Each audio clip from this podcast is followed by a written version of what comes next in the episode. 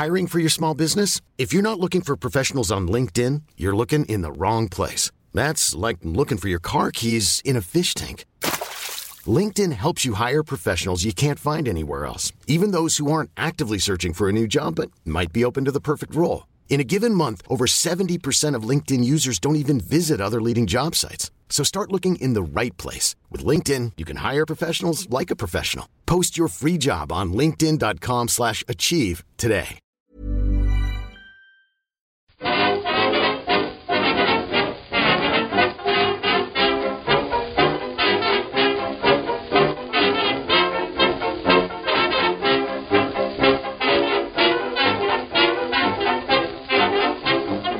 Buenas, amigas y amigos. Bienvenidas, bienvenidos una semana más al podcast Reload, programa sobre videojuegos que hacemos desde anightgames.com.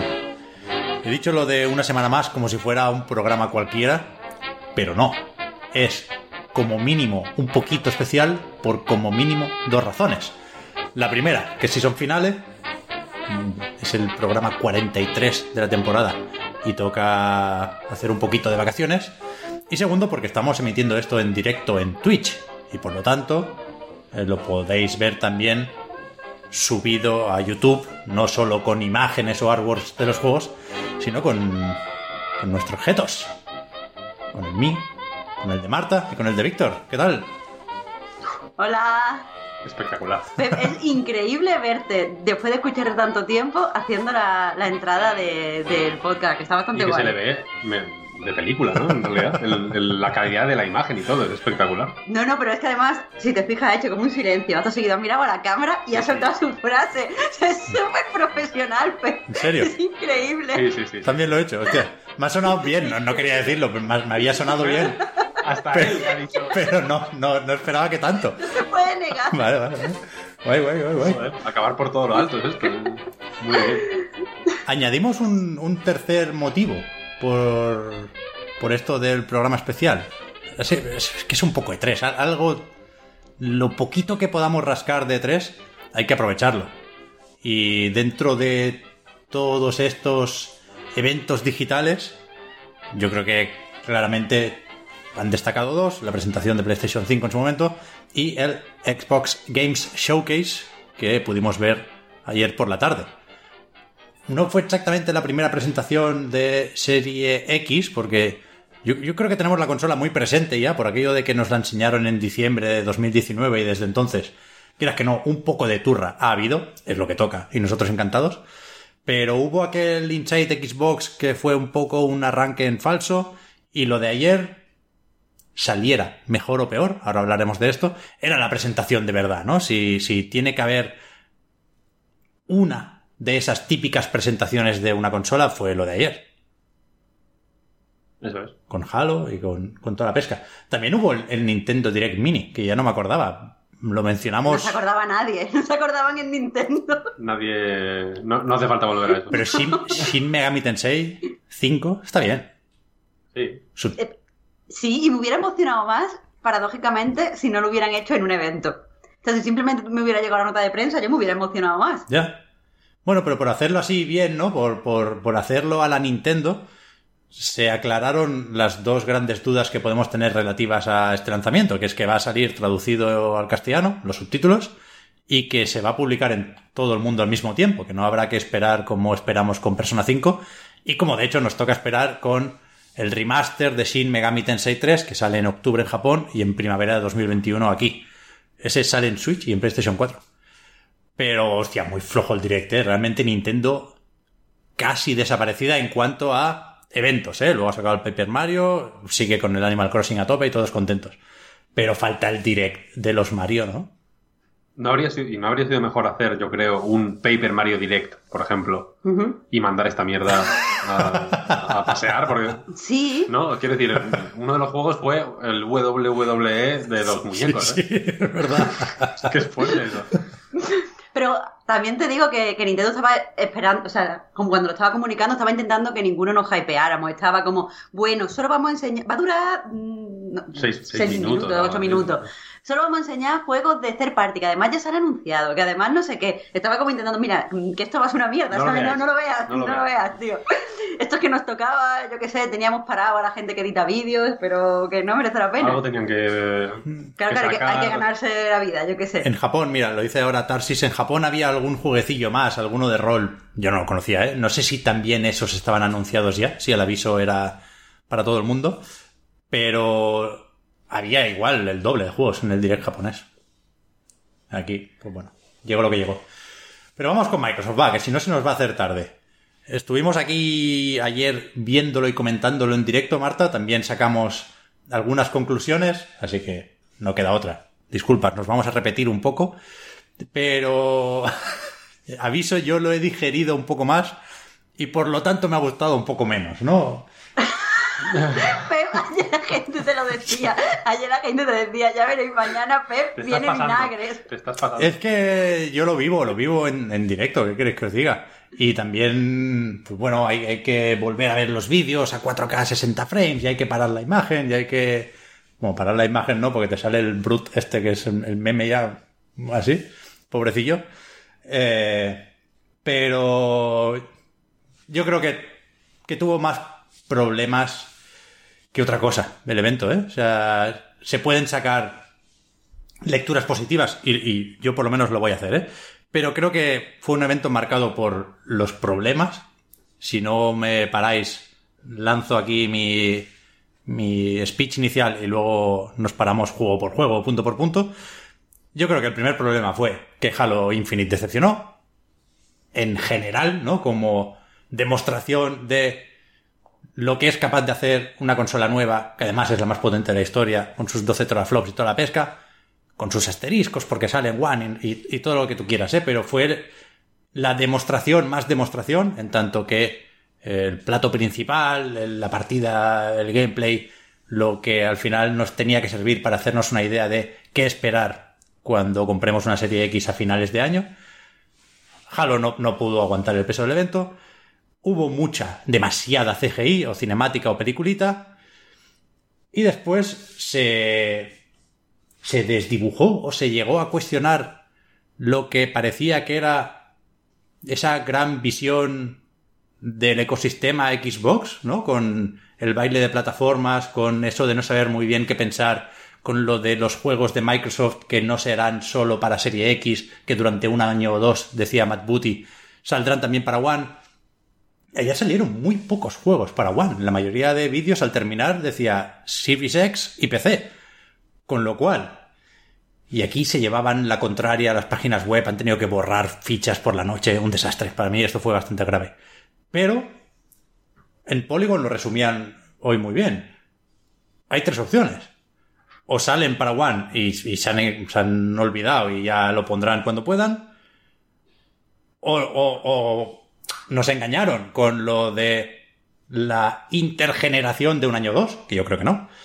O hay un hueco grande en el calendario de lanzamientos el 2021.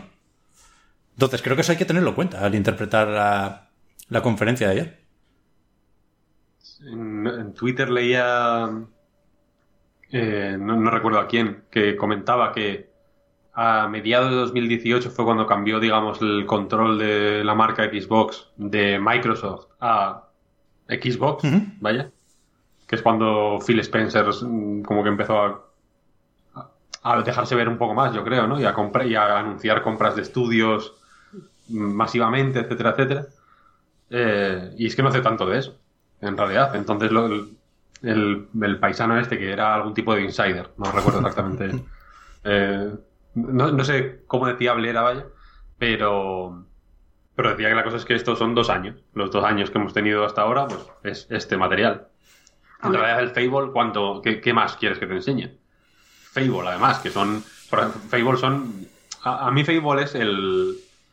Yo sé que la conversación está centran- centrándose un poco en Halo, pero para mí es Fable lo importante. Porque los Fable son unos juegos de- que, que solo pueden ser más ambiciosos. O sea, que, que su ambición crece exponencialmente a medida que crece la tecnología que los alberga. ¿no? Mm. En, la, en, en Xbox, el primer Fable era.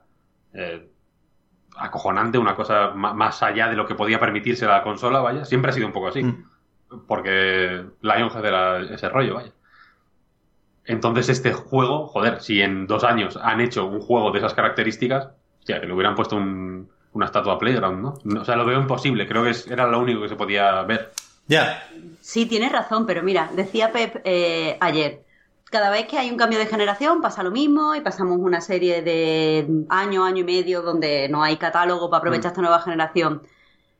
Coño, pues hacéis juegos más cortos. O sea, quiero decir, si, es, si lo sabéis, si es que sabíamos que viene la nueva generación, lo saben ellos, eh, en dos años da, da tiempo a hacer un, un Sí. Juego mediano o un juego triple A corto o, o de sacar nuevas, no sé, nuevas IP para probarlas en la nueva generación, ¿sabes lo Mm, que te digo? Porque sí, si sí. no tienes nada para jugar es un buen momento para probar nuevas IP. Y no se ha hecho, quiero decir, aquí hay falta de previsión. Hacer- Y, y se vio en la conferencia, aunque tiene razón con Sí, sí. Facebook, Claro. pero joder, como poco, hacer un Miles Morales, ¿no? O sea, es que creo que esa es muy buena solución. Sí, sí, sí. Porque es verdad, yo creo que va a ser algo común, ¿eh? Lo del arranque lento de generación, que siempre ha sido así, pero. Pero este año, pues todavía más, ¿no? Porque seguramente con el coronavirus, pues no se va a llegar a todo lo que se pretendía y hay que. Pues bueno, la mayoría de, de desarrolladoras siguen diciendo a día de hoy que están trabajando en casa, ¿eh? sobre todo en Estados Unidos y Japón. Así que, que va a ser complicado y ha- habrá tenido, bueno, que cambiar prioridades todo el mundo. Pero, pero, pero es eso que yo creo que ayer Halo no podía estar tan, tan, tan solo como estuvo. Mínimo el, Forza. Es que, es que ni un Forza. Mm, Motorsport, ya veremos. Supongo que Horizon tampoco toca primero Motorsport, ¿no? Pero ni un Forza más le va a caer a, a la One. No sé qué nos dice eso sobre lo intergeneracional y, y supongo que irán improvisando sobre la marcha. ¿eh? Todavía tiene que salir el Gears Tactics en consola. Pero no sé, yo, yo creo que sabiendo todo eso que decías, Víctor, de que es lento, ¿eh? Comprar Obsidian, entre que compras Obsidian, te sacan lo que tenía casi terminado, como es el caso de Outer Worlds, y el Grounded, que es más rápido, más ágil y lo está haciendo un, un equipo pequeñito dentro del estudio, ¿no? Pero entre que compras un Obsidian y te saca el About, que es el de RPG grande que se anunció ayer, el que parece ser un, un Skyrim, que, que ole, ¿eh? Un Skyrim First Party es algo muy, muy importante. Pero sabiendo ese tiempo que tiene que pasar, yo pensé que se habrían dado un poquito más de prisa. Porque, no sé por qué, si porque daba la sensación de que la cantidad de first party para One en los últimos años tampoco ha sido tan tan grande como para no tener más que enseñar ayer, sí porque parecía que en Microsoft fueran conscientes de que se jugaban mucho con el estreno de esta nueva plataforma y no sé, yo pensé que tendrían los deberes más avanzados, pero esper- esperaba no sé, un poco más en cuanto a tráiler, ¿eh? en cuanto a tipo de presentación de todos estos juegos. El juego de The Initiative, si, si lo tienes para enseñar, yo creo que no habrá muchos momentos mejores para enseñarlos. Ya digo, puedo pedir más vídeos, más gameplay, más in-engine, más... algo más tangible, pero no me atrevo a pedir mucho más catálogo, ¿eh? Quiero decir, si te pones a repasar juegos, lleguen cuando lleguen, y esa para mí es la lectura positiva del evento. Tenemos aquí Hellblade 2, tenemos el About, tenemos un Fable, tenemos, yo qué sé, el State of Decay 3. Quiero decir, tenemos en definitiva recordatorios de todo lo que ha estado comprando Microsoft últimamente, ¿eh? Que no, que no es poco. Yo creo que, aunque sea por eso, y aunque quizá van un pelín más tarde de lo que nos gustaría, están en una posición mucho mejor que cuando se estrenó Xbox One. Sí, sí, sí. No sé hasta qué punto es suficiente, la verdad. Porque la. Yo tampoco lo sé, desde luego. el- o sea, la, la faena aquí es que el. Lo de ayer estuvo guay, efectivamente, pero eh, la- el, todo lo nuevo que se vio, que no fue poco y estuvo guay, pues yo qué sé. Mm, seguro que un teaser del Gears of War, of War 6 por ahí metido, ya apuntala un poquito. De verdad que apuntala un poquito. No. State of Decay, por ejemplo. Otro teaser no sumaba nada, tío. Va- Es bueno, que pues- eso, pues un- pues un exactamente. CGI, es que eso pues- también fue proble- un pues problema. un CGI, un. CGI que salga. Que no, eh, que no, que no. Yo qué sé, Dom llorando y, Marcus con- riéndose de lo que sea y ya. la- la- el problema es que la, la nueva IP pesa poco. Va- vamos a, a pensarlo en pesos. La nueva IP pesa poco y la, y la IP conocida pesa mucho. En, por ejemplo, en la Pero, pero presentación no, de no Sony. estoy de acuerdo. O sea, el Es juego este que salió del Everwild. Es la hostia, increíble. pero, pues- Pesa poco. No pesa poco, tío. Pesa poco. Lo que pesa poco es no enseñar cómo se juega. Increíble. Porque, o sea, Estoy de acuerdo con lo que no puede ser es que Por eso pesa poco, coño, porque hay que dedicarle una cantidad de tiempo que se les va de las manos en estas, en estas presentaciones. Ese juego, que lo enseñen 40 minutos. Fenomenal, una maravilla. No pueden hacerlo aquí. Tienen que enseñar un tráiler de... Tienen que enseñar dos minutos. Si es gameplay, una mierda. No se van a Pero un gameplay carajo. no, pero un, es- un tráiler del juego, como el del Horizon 2, Claro, para irnos a la referencia evidente ahora. O sea, el problema aquí, creo yo, es que, Horizon 2 pesa más. bueno, claro, Ese, ese es mi problema, que, que, que- que la, la marca Xbox, en plan, Halo Infinite, bueno, pues underwhelming, desde luego. Pensando que el 5 hace ya un tiempo, que tampoco fue especialmente brillante, etcétera. Pero es que, joder, eso, Grounded. Es un juego que eh, adoro a Obsidian y, y les doy un beso, ¿eh? El. Grounded fue una excusa para meter el logo del Cyberpunk. Pero es un, es un Bien- juego bien traído. Que, que vale para eso, para decir, no, no, este no va a ser el juego del año. Espérate al Cyberpunk, tal, ya está. Ya. State of Decay no es un juego que sume. Por favor, no es así, no es así. No me puedes comparar State of Decay con, yo qué sé, con, con, con- incluso con, o sea, con marcas de, dentro de las marcas de Microsoft, Sí, sí. vaya. Con Gears, con, con, con un Forza bien enseñado, en fin. Pero yo, ¿sabes? yo creo que no nos tienen que decir que habrá un nuevo si ya lo sabemos. Se llamará 6 o se llamará pff, Pendulum Wars. Pero el, el tema es que nos enseñaron, insisto, esta consola y nos dijeron cómo se llamaba en diciembre de 2019.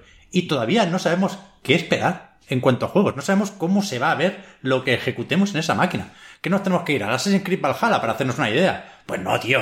Me lo tienes que enseñar tú, Phil. Lo siento, me lo tienes que enseñar tú. Que esto lo tenemos que pagar en tres meses, ¿eh? Sí, sí. Y les falta un Rise o algo así. Rise, por ejemplo, que es una ñapa de juego. La, la semana 1 de la Xbox One, ¡buah! ¿Cómo entraba aquello? ya ves, ya ¿No? ves. Sí, sí. Como en plan, joder, qué, qué pasada. Luego es como ibas viendo en plan, vaya mojón, esto no quiero jugarlo. tal. Pero el, el, momento, el primer momento era como, esto sí, así sí. Que a ver, que con, con todo lo criticable del anuncio de Xbox One, TV, TV, TV, Sports, Sports, Sports, está muy superado, ¿eh?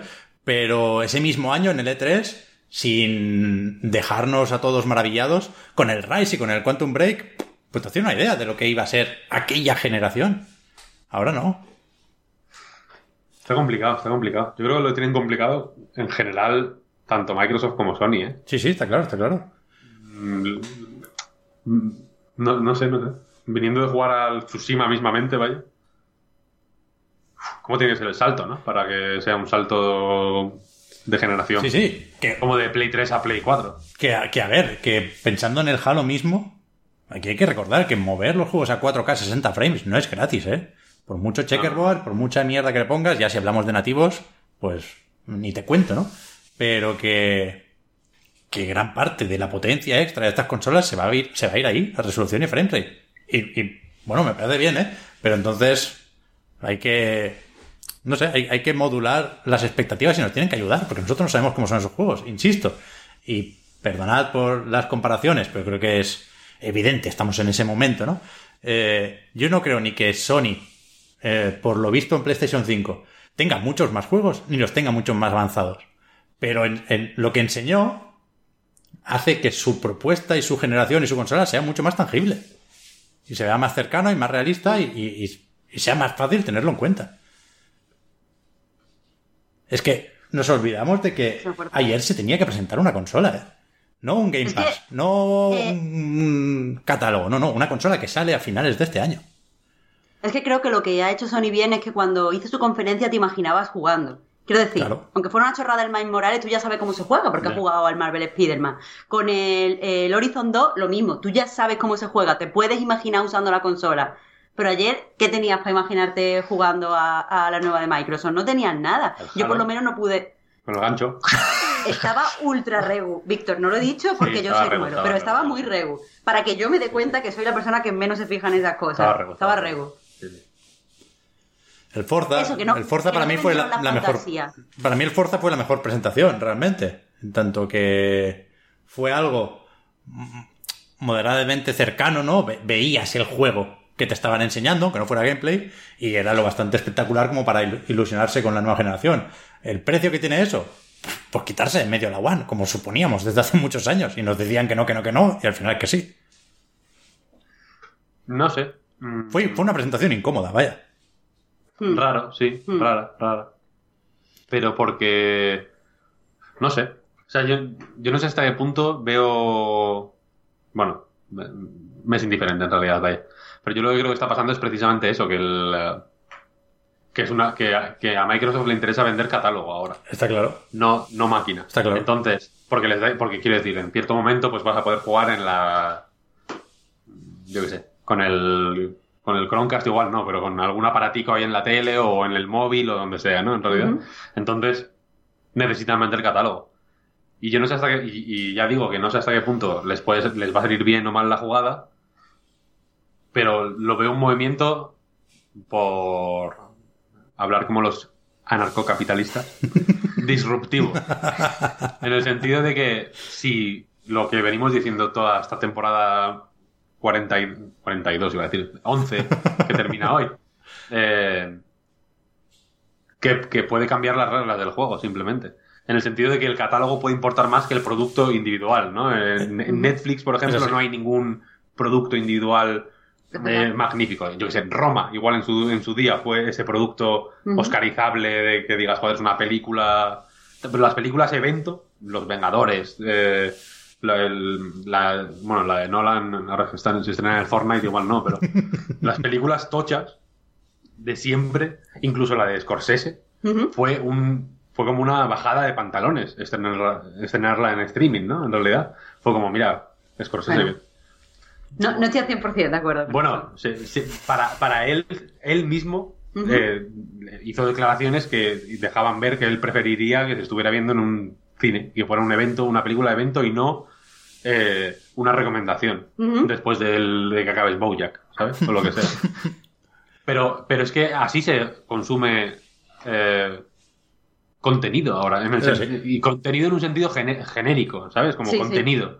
Que puede ser una canción, un YouTube o un juego o, una, o la última peli de, de Scorsese, ¿sabes?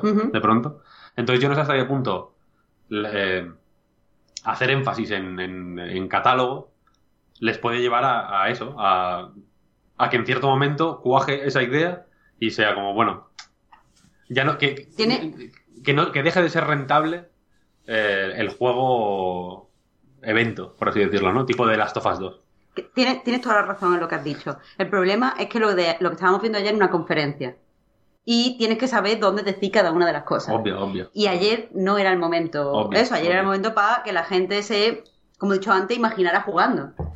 No para que la gente pensara, ¡buah, qué pedazo de catálogo voy a tener! Obvio. Eso es demasiados pasos de Obvio, imaginación. obvio, obvio. Desde luego, desde luego. Yo entiendo que la- el periodo de adaptación entre las viejas maneras y las nuevas dan lugar a este tipo de, de momentos incómodos, pero yo qué sé. Es Totalmente. que por eso te digo, eh, no- es como si, si vas al cine y te ponen el Netflix, ¿sabes?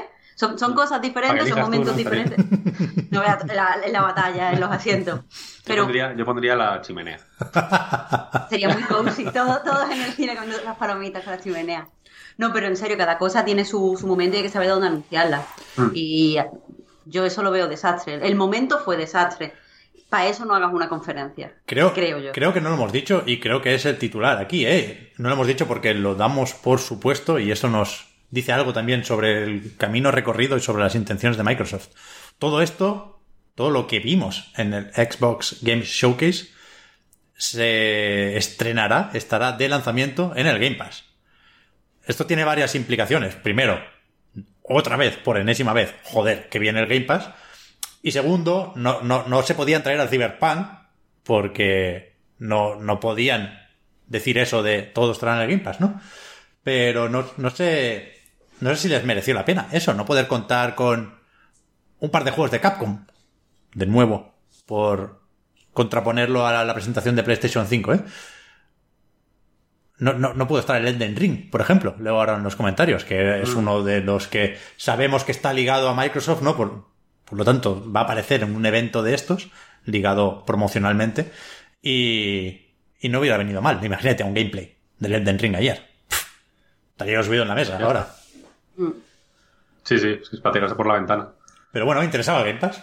Bueno, también, también está bien, ¿eh? También hay mucha cosa en el Game Pass, no solo de estudios internos de Microsoft, ¿eh? Se han pescado el Stalker 2, que fue una relativa sorpresa. Mm. Hay algunos juegos indies también con buena pinta. El, ¿cómo es? As, As Dusk Falls, el drama interactivo, algo así. Y el... Pero, pero eh, por ejemplo, ese es un, un juego, eh, específicamente ese juego, eh, me, me- me interesó eh, por el formato, por, por la- el diseño artístico, pero es que no me dijeron nada, es que no sé cómo se juega. Eh, Es una visual novel, porque yo creo que es una visual novel, pero Es lo que tú quieres. Sí, pero, pero quiero decir que el Game Pass es un valor incluso para esos juegos que no solo no son de Microsoft, sino que están en otras plataformas. Incluso es Psychonauts 2, porque tenía eh, sus obligaciones con FIC y demás. Sale también en PlayStation 4. Pero claro, es que no, no estará en el PlayStation Now día 1, evidentemente. Y sí estará en el Game Pass día 1. Psychonauts 2, Gotti, por cierto. Eso sí. totalmente. Y Jack, Jack Black, que le, que le toca un Grammy, ¿no? Gotti. La música Person of the Year. también. Y la canción fue espectacular también, claro. Víctor, no has dicho nada del Tetris Effect. Verdad. Y nos acordamos ayer cuando salió pensando- todo el tiempo. He estado pensando en él todo el rato. Lo mejor. Increíble. Vi a- yo tuve la misma confusión que tuvo Pepa ayer en el directo, de hecho. De, del, la, la primera, claro, la primera cara que salía fue ¿quién es este viejete? A ver. Estaba- es es verdad que está muy mayor. Y luego ya cuando empezó la canción, uf, fue un poco el momento Elden Ring para mí. sobre lo que no se dijo ayer y sabíamos que no se iba a decir. Precio, fecha, Lockhart. ¿Qué, qué pasa con esto? Yo creo que viendo lo, lo- lo mal que pintan las cosas para One, pobrecilla, no solo por la conferencia, ¿eh? también porque venimos de saber que ya no se fabrican la X y la All Digital, ¿eran? ¿Se queda la S? Para meterlas en las estanterías del X Cloud, ¿eh? Eh, ¿qué, qué pasa con eso? O sea, habrá un evento en agosto, supongo, ¿no? No hay mucho más tiempo. Claro, es que, o sea, habían advertido que no iban a decir nada. O sea, habían dicho algo así como no hablaremos de negocios o algo Just así. games. No business, no services. Pero de, de verdad que yo estaba esperando que dijeran un precio. Es que ¿cuánto, ¿cuánto va a durar esto de esperar a ver si lo dice Sony, esperar a ver si lo dice Microsoft? Alguien tiene que decirlo. O sea, o, o hacen la conferencia al mismo día, a la misma hora, y lo sueltan y así te sorprenden los dos, o alguien tiene que dar el paso. Pero que, que, que sale ya, que sale dentro de nada. Mm. ¿Cómo no podemos saber cuánto tenemos que meter la huchita? Yo es que flipo, de verdad, te lo digo Sale que dentro flipo. de nada. Tan, tan, tan, tan. Noviembre, noviembre. Ya, bueno, dejaron caer un par de veces que sea noviembre. Claro, claro. Sí, yo no sé hasta qué punto. Es que. A ver, yo no sé hasta qué punto ninguno de los dos sabe precio, ¿eh? Todavía. Ya. Vamos a ver, Ahí hay unas cuentas. tú tienes que tener un rango de precios mm, y lo tienes que tener cerrado ya. O sea, que, porque lo dices, lo dices por la distribución, los costes adicionales de distribución debido al coronavirus, Por- o lo estás diciendo por otras cosas. No, por, por sí, por. mm, Por decisión por cómo se va a estratégica, distribuir, En qué. En qué.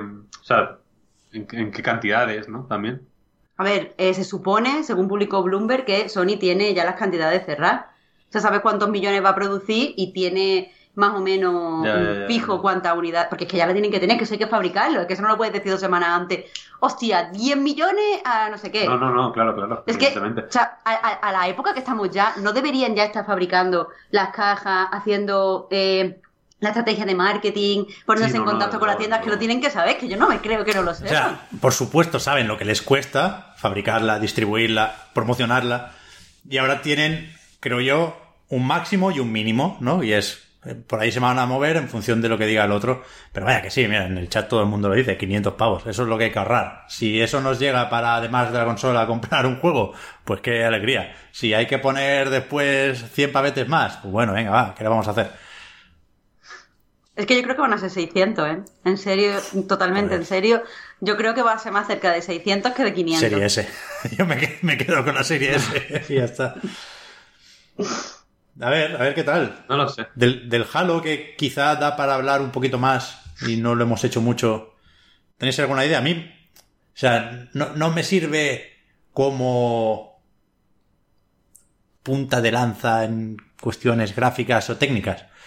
Pero como juego, como Halo incluso te diría, yo lo veo bien. O sea, el, el rollo está de vuelta a los orígenes, creo que Microsoft durante la generación de One ha podido jugar poco con la nostalgia, o ha querido jugar poco con la nostalgia. Mira que, que empezaron con el Killer Instinct, ¿eh? parecía que, que, iban a hacer algo, y está por ahí el Battletoads que, no, insisto, no, yo creo que quieren que nos olvidemos. Yo, por mis cojones, no me voy a olvidar, aunque sea por, por ser puñetero, ¿no? Pero ahora, no sé, estamos recuperando Fable, estamos volviendo a la carátula del primer Halo, parece que podríamos recuperar Perfect Dark. E, e, ese ese punto de celebración, de tú ya me entiendes, yo ya te entiendo, eso ayuda también a dar forma a un catálogo. Sí, yo creo que Por sí, eso a mí me, gustó Halo Infinite, a pesar de, de los gráficos, ¿eh? Ahí voy.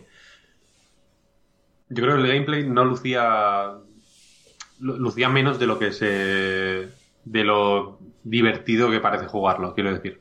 Parece que pasaban muchas cosas. Para mí eso es. mm, Es, es lo que tiene que pasar en Halo, ¿no? Que, que tengas que petar escudos, tirar granadas, mm, hacer cosas. Lo del gancho creo que puede estar bien. Pero es que lucía un poco feito. Ya. Pero le van a meter un Era cooperativo poco, y poco espectacular. Muy poco espectacular, sí. cooperativo a tres o cuatro en la campaña con ese mapa tan abierto que, ojo, eh, ayer decían también que será, o sea, durante la propia conferencia alguien de 343 Industries, no recuerdo el nombre, Chris Lee o algo así, decía que será varias veces más grande el anillo, es decir, el mapa, que los dos últimos Halo juntos.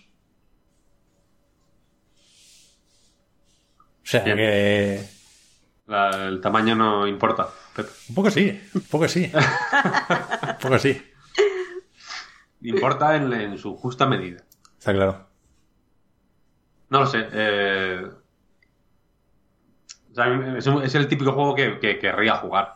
Eh, pero, de- pero yo no sé hasta qué punto les va bien el rollo regreso a los, a los orígenes de nuevo eh, en ese sentido. Porque creo que es un arma de doble filo. ¿eh? Que, te- que creo, o, o creo es una, estás en la cuerda floja y, y te puede ir guay o puede ser este juego ya lo he jugado. Ya. ¿Sabes? Y había muchas partes que es como esta situación no creo que no desentona en otros juegos. Ya. El gancho, pues le mete un poco de. le da un poco de vidilla, le, lo distingue un poco, etcétera, etcétera. Pero el minuto a minuto. No sé, yo habría mostrado una set piece un poco más única, algo, algo. Mm. Joder, que dijeras, vale, esto es Halo Infinite, indudablemente. ¿Sabes? Ya. Esa es mi, esa es mi, mi- un poco mi duda con este regreso a los orígenes. Yo no sé hasta qué punto hace falta regresar a los, a los orígenes mm, en ciertas cosas. O, si, o si el regreso a los orígenes significa lo que yo querría que significara, o lo que, o lo que mucha gente querría que significara. Ya. Ya. Estaba leyendo de nuevo en los comentarios, lo hemos comentado en el pre-show y no lo he podido mirar mucho, pero está esta información de que por lo visto el multijugador podría no estar listo de lanzamiento. Me parecería, joder, Sí, sí. algo serio, ¿eh? Sí que torpísimo. vimos también ayer en IGN que el ray tracing en Serie X no estará de lanzamiento, lo van a añadir con una actualización más adelante.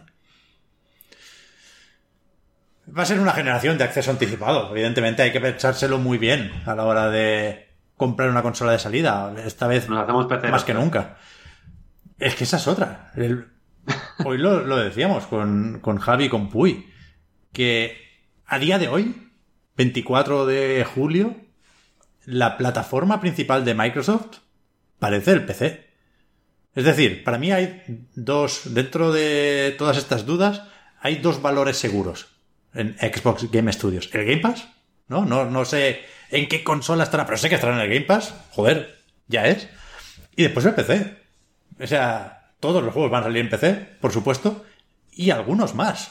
Gears Tactics sigue estando solo en PC. Flight Simulator solo está anunciado en PC. Ya veremos qué pasa. Se anunció en en su momento, pero yo no lo esperaría ahí, desde luego. Como mucho en Serie X. Y ya veremos. Y ya veremos por una serie de razones muy comprensibles. ¿eh? Tiene que ser difícil jugar a eso con un mando. Es un juego de PC. No pasa nada. Pero quiero decir que todos los juegos son de PC y algunos no son de consola. Tiene que salir de hecho Empires 4 también. Está anunciado solo para PC. Estará en el Game Pass de PC. Es más barato el Game Pass de PC.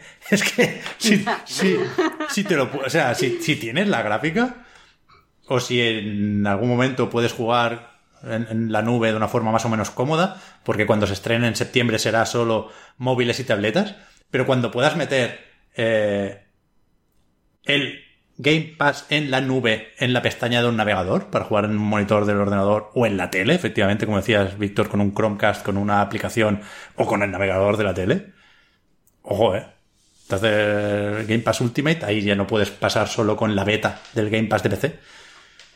Pero, pero ¿qué es eso? Que hay razones, ¿eh? Para querer vender el Game Pass por encima de cualquier otra cosa, pero como decía Marta, ayer no era el momento. Ayer, aunque se llamara esto Xbox Games Showcase, era la presentación de Serie X. Y se perdió de vista eso. Mm. Sí, es que no, no, tengo, no puedo decirte que no. pero Es verdad. Estamos todos bajísima, o sea, de energía bajísima, ¿eh? Sí, no, Has dado un ver. suspiro como los que daba ya anoche. Es increíble. No, pero porque es, es verdad, es verdad, no sé. El Crossfire X, ese sí que mola, Víctor. Crossfire X. Un poco de bullet time. Eh, ya lo había, olvi- lo había olvidado, verdad. Y el Fantasy Star Online, Fantasy Star Online es la que hostia. se llama. O sea, que se mantiene como dos y es una expansión sobre el papel, ¿no? New Genesis se llama. Pero la gente lo confundía con el posible Fantasy Star Online 3 porque es, es tocho el cambio. O sea, es notablemente más avanzado técnicamente que el, que el 2. Pero no creo que tenga ningún peso, ¿eh? Nos hace ilusión a los que jugamos muchas horas a esto en Drinkas. Me volví a acordar ayer de la tarifa plana. Pero la gente no va a hacer cola en los servidores de Fantasy Star Online 2, creo yo. Por desgracia. Porque sí. Ragol. ¿Sigue siendo Ragol Fantasy Star Online 2? Supongo que sí, ¿no? A mí me entraron ganitas de jugar al Destiny ayer. Como. Como. Ninguna, ninguna conferencia sin Destiny 2, tío. Es increíble lo, lo de Bongi. Como se comentó, de hecho, en el directo, efectivamente, es ver el Destiny, no sé qué tiene, que dices, uff, uff, unos tiritos ahora, unos headshots, con los El cuchillo del, hat, del Hunter. saliendo y todo, un cuchillazo ahí, bien, hombre, claro que sí. Luego ya ¿Cuánta se pasa, violencia? pero... ¿Cuánta violencia? Sí, sí, no es ni violencia, es como, es como romper burbujitas de... ¿no? Es como romper papel de burbujas. Que lo, que lo puedes hacer constantemente y, y- y al final pues ya te aburres y lo dejas y Claro, claro. Pero cuando veo otro papel de burbuja, te das. Claro, "Oh, claro. esto no me lo pierdo yo. Está ahí, está ahí. Uno ni que sea, yo en la mudanza lo he hecho. Claro, en claro. El papel de burbujas pues he explotado unos poquillos y ya. Porque te porque quieres. Es un juego muy es un juego muy Game Pass el Destiny y Fantasy Star Online, etcétera, etcétera. Son juegos pues que pues, joder, tienen comunidades grandes, yo que sé. Evidentemente no todo el mundo que, que tenga el Game Pass va a jugar al Destiny, quizá. Pero un porcentaje tocho, joder, igual se lo puede pe- pensar, no Hmm. sé. Sí, sí. Lo del Fable MMO, que también lo he visto mucho en los comentarios, perdonad, yo no, no lo he podido contrastar y sí he visto a gente diciendo también que algunos insiders lo han desmentido. Sinceramente, me parecería demasiado de haber perdido el norte lo de hacer un Fable MMO o como mínimo si tiene algún componente online pues como casi todos los juegos ¿eh? pero a un Fable se tiene que poder jugar solo A esto me refería yo con lo de la vuelta a los orígenes. Fable, lo más alucinante de Fable, y la, y el- la, la la cosa, el tipo de idea que solo Peter Molyneux puede tener y no ot- otra persona en el mundo. Ese es otro melón, ¿eh? que En, en Fable, en las casas, Mm. la gente hace vida. Quiero decir, mm, se ponen a la mesa a comer, se van al, van al baño a mear antes de ir a dormir, se van a dormir, se despiertan por la mañana, etcétera, etcétera, ¿no? Hacen, hacen vida. Es una vida que está simulada.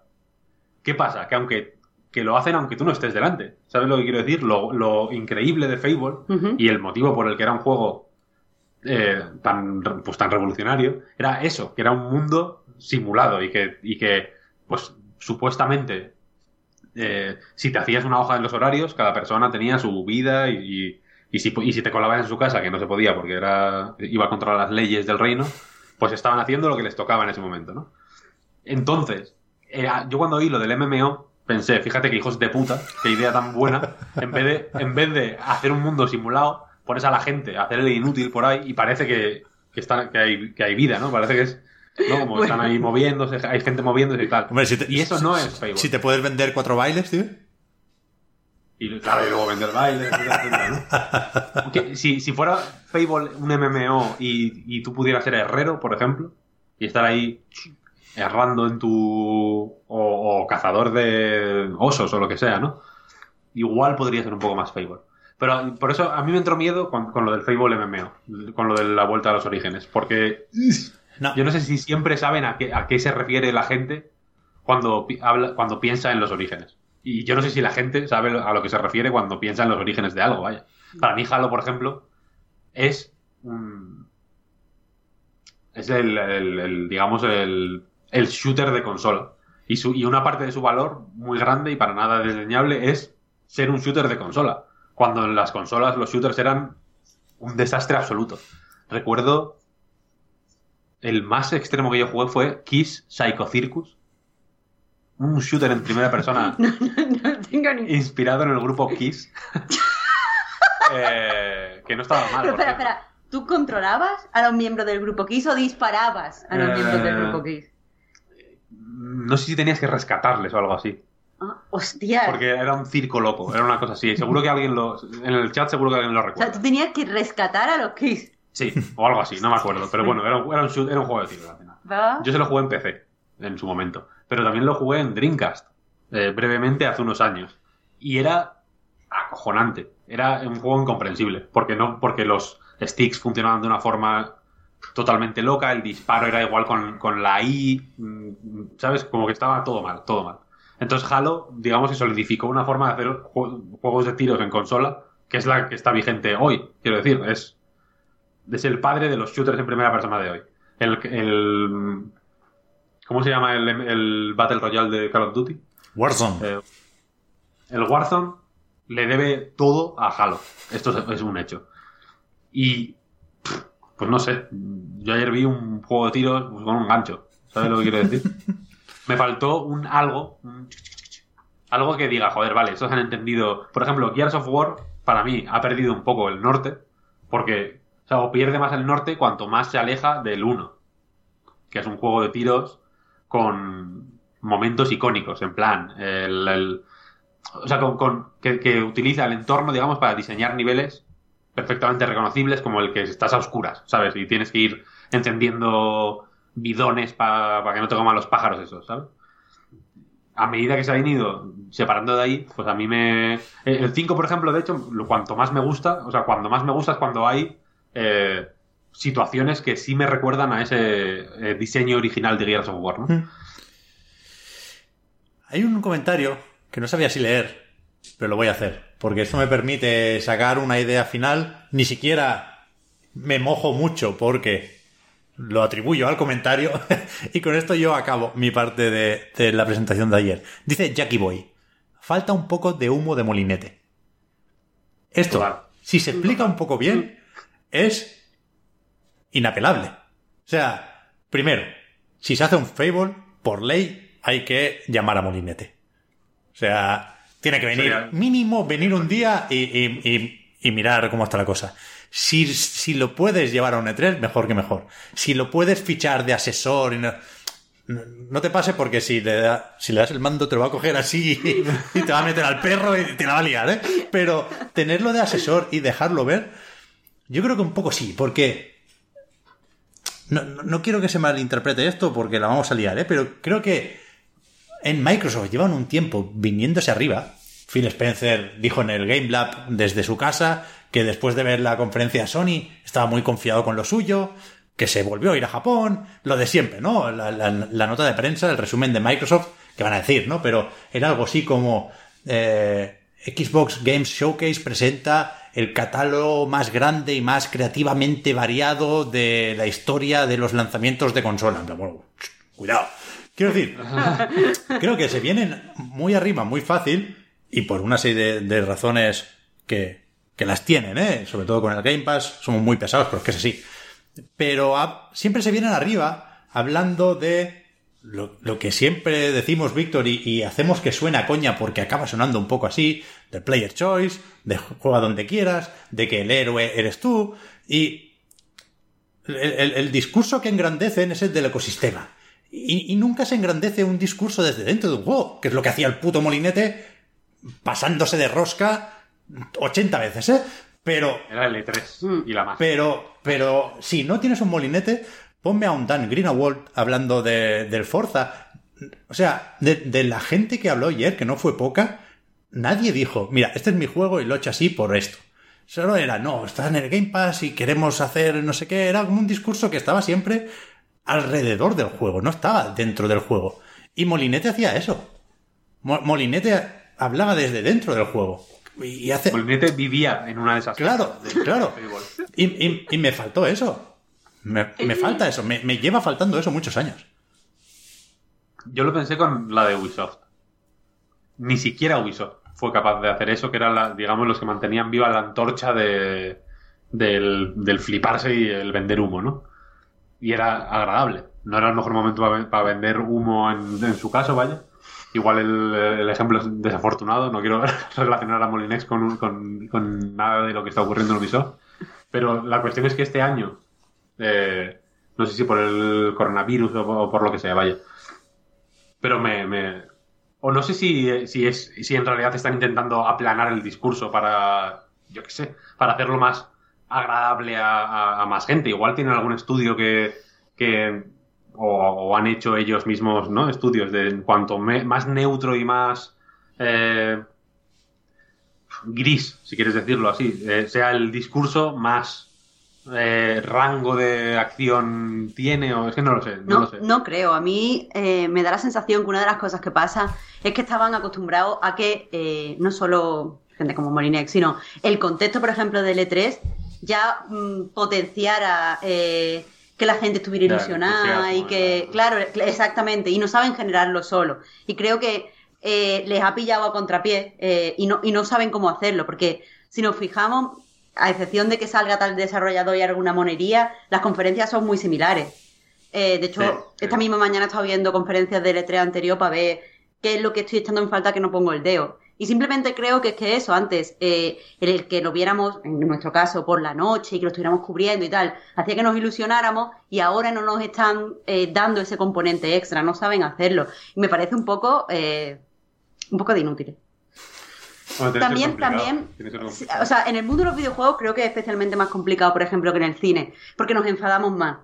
Quiero decir, eh, en el cine se enfada, o hay menos gente que se enfada si empiezan, bueno, vamos a poner una cuenta atrás y al final vas a ver uno de los nuevos actores de los Avengers, no sé qué. Te ponen una cuenta atrás y lo que te enseña es un peo, pero lo has vivido a tope. Aquí nos hacen eso, nos enseñan eso y todo el mundo, ¡buah, que nos han GPado, nos han engañado, nos han vendido la moto! Pero es que ahora estamos echando de menos precisamente eso. O sea, quieren, quieren, creo que quieren ser muy formales porque nos enfadamos, pero eh, ahora lo echamos de menos. Yo, yo ayer, de verdad que quería... Yo siempre lo he echado de menos. Siempre, siempre. Es que claro, es que hay que saber vender. Es que, o sea, si, si estamos viendo una conferencia y sabemos que eso es venta y que eso es marketing, coño, pues que nos vendan, que nos ilusionen, que nos hagan pues las chorradas, tío. Yo qué sé. Sí, sí, total. O sea, yo total. que entiendo también que no haya baile en Ubisoft. Porque era un poco No frívolo, claro. Pero ese tipo de cosas, que a veces nos reímos, pero... La fiesta, tío, la fiesta. Pues sí, a ver. También creo que. que hace falta una dosis de optimismo, porque eso nos acerca a, a la realidad, ¿eh? Quiero decir que es muy fácil quedarse con lo negativo por, por eso, porque siempre nos venimos muy arriba, ¿eh? ¿Qué le vamos a hacer? Si no, no sería esto lo bastante divertido como para quedarnos por las noches. Ahora no, pero en la época del E3 sí. Pero que, que no, no olvidemos, ya hemos dicho del Game Pass, ¿eh? pero no olvidemos que Serie X y quizá también Serie S a un precio muy asequible, ya veremos, pero que va a ser la máquina que mucha gente va a usar para jugar a Call of Duty, para jugar a FIFA y para jugar a Fortnite. Quiero decir, que al final eso es lo que, lo que apila los millones de consolas vendidas, ¿eh? Y si Serie X te permite jugar a eso más y mejor que PlayStation 5, por ejemplo, tiene mucho ganado y es algo que no se podía enseñar ayer. Ya. Yo creo que eso hay que tenerlo en cuenta, ¿eh? Pensemos en. No hace falta irse pobrecillos, joder, que lo disfruten a tope, a los del FIFA, Call of Duty y Fortnite, ¿eh? que es un estereotipo que ya está muy gastado. Pero nosotros mismos, ¿qué porcentaje de tiempo pasamos con títulos multiplataforma? Que, los exclusivos venden ilusión, venden marca, venden consolas, está claro. Pero al final, la consola donde funcionan mejor los multiplataforma tiene mucho ganado. Y si además tiene una serie de ventajas con sus juegos y con lo que hay alrededor, pues bien, ¿eh? O sea, faltaría más a tope con quien eh, ayer decidiera comprarse Serie X porque quiere jugar a Assassin's Creed Valhalla, a Far Cry 6 y a una serie de juegos que si tienen ray tracing en consola, lo tendrán en esa consola. ¿no? ¿Cuál va a ser la primera compañía que firme de las grandes Game Pass día 1 para sus lanzamientos? Yo creo que, Una yo creo que sacan ninguna. FIFA y pim. Yo creo que ninguna. Yo creo que las, las que ya no, es- Eso, eso y en contra de la O sea, tendencia de la- mercado. las que ya no están van a hacer su, No, no. su cosa. No digo que sea ya, quiero decir, digo eh, de- que, que cuál en el- dentro de cinco años. Claro, es que al- alguna, yo también estoy de acuerdo que no va a ser Eso ya, va a ocurrir. pero alguna va a ser porque es tendencia de mercado. Va a ocurrir en algún momento, no sabemos cuándo, pero... Sí. Sí, sí, sí, totalmente, vaya. Yo creo, Es que no, que- no que- puedes lo- ir lo contra la comodidad de- del, Claro. del consumidor. Lo intentarán y luego irá- irán fracasando y dirán, venga, vamos a, en el Game Pass. Lo hemos intentado, pero no ha funcionado. Yo sé, Totalmente. Ubisoft o algo así, ¿no? En plan, lo- hemos intentado hacer nuestra historia, pero mm, se ve que no ha pillado You Play Pass. tracción. ¿Os acordáis del you, Pay Plus? Creo que se llamaba así. Pa- uh, You ¿Mm? Play Pass. Sí, irá, irán haciendo varios pasos. Primero intentarán el EA Access, después con el Game Pass te dan descuento en la otra suscripción y después igual al final se lo come. No sé, yo, yo lo veo complicado, ¿eh? lo veo complicado. Por eso, pues, a a eso me refiero con que es una. eh, que es un movimiento disruptivo, porque parece que no. Tú dices, ah, el Carrion. Ah, el Carrion. Puto Devolver, ¿no? Que eso no lo juegan ni. Solo juegan frikis. Pero es lo que dices tú, ¿no? En cuanto EA estrene el FIFA en el Game Pass, ¿qué va a pasar ahí? Porque los sobres los van a vender igual, quiero decir. Que es lo que les interesa. No sé, yo, yo creo que no estamos en el momento de tener esa discusión todavía. ¿eh? Ni- No, no, no, no. no. Pero te entiendo, te entiendo, es verdad. Futurología. verdad. Futurología. Sí, sí. Lo, lo único que te puedo decir es que la última será Rockstar. No sé quién será la primera, pero la, la última será Rockstar. O no, espérate. Hombre, no jodas. GTA 6. Es un juego de gambling. Es un, El casino. un slots para el, para el móvil. Vamos con otras cosillas, con otros juegos, porque de actualidad tampoco hemos despachado al inicio lo del Nintendo Direct Mini y tampoco hay mucho más que rascar. Podemos comentar, es verdad, a qué hemos estado jugando estos días y qué pensamos o qué esperamos jugar en verano, ¿eh? que también lo, vamos a convertir en un clásico de las despedidas en Reload. Y hay que repescarlo el- en el directo de inicio de temporada. Es cierto, es cierto. Es que tenemos que poner nuestras propias tradiciones, que la gente venga con ilusión a escuchar el final de temporada y el inicio de temporada. Por cierto, Víctor, el otro día, en la prórroga, quise decir que este era el último Reload tal y como lo conocemos y que va a venir un nuevo Reload mejorado con nuevas secciones y Pep me lo negó. No, no, no. Yo, o sea, Pep me lo negó. Esto le derrocamos. so- sofoqué una posible rebelión, como Giancarlo Espósito en, en Far Cry. ya hablaremos, ya hablaremos de los cambios, ya hablaremos de los cambios. Ya hablaremos, ya hablaremos. Nos decía, nos decía. William Trigos, perdonad, que 343 Industries acaba de decir que el rumor del Halo Multi es falso, así que todos tranquilos. Es decir, Menos mal. que sí saldrá con multijugador, como, como era de esperar, ¿eh? A ver, ¿qué habéis estado jugando? No, ¿qué has ¿Qué? estado jugando tú? Que has estado jugando a los tochos, tío. ¿A qué habéis estado jugando así como Sí, despectivo? A ver, ¿a qué? ¿A qué? Tú, Al Carrion. tú al Paper Mario, yo, yo estoy con el Tsushima todavía, ya, ya hablé también de eso. Yo estaba jugando al Paper Mario, efectivamente. ¿E- ¿Ese qué tal? Eh, pues a ver. Eh, Paper Mario. De Dios Origami. eso- Voy a, eh, iba, iba Ha- Has hecho un silencio mal. un silencio loco porque iba a decir otra cosa. Eh, Paper Mario de Origami King es eh, pues un nuevo Paper Mario en el que, pues, eh, como se sabe, porque es, digamos, el, el hilo conductor de toda la historia, hay un villano que convierte en origami a, a- a la princesa Peach y va, digamos, sembrando el caos por el mundo de Paper Mario, bla, bla, bla, ¿no?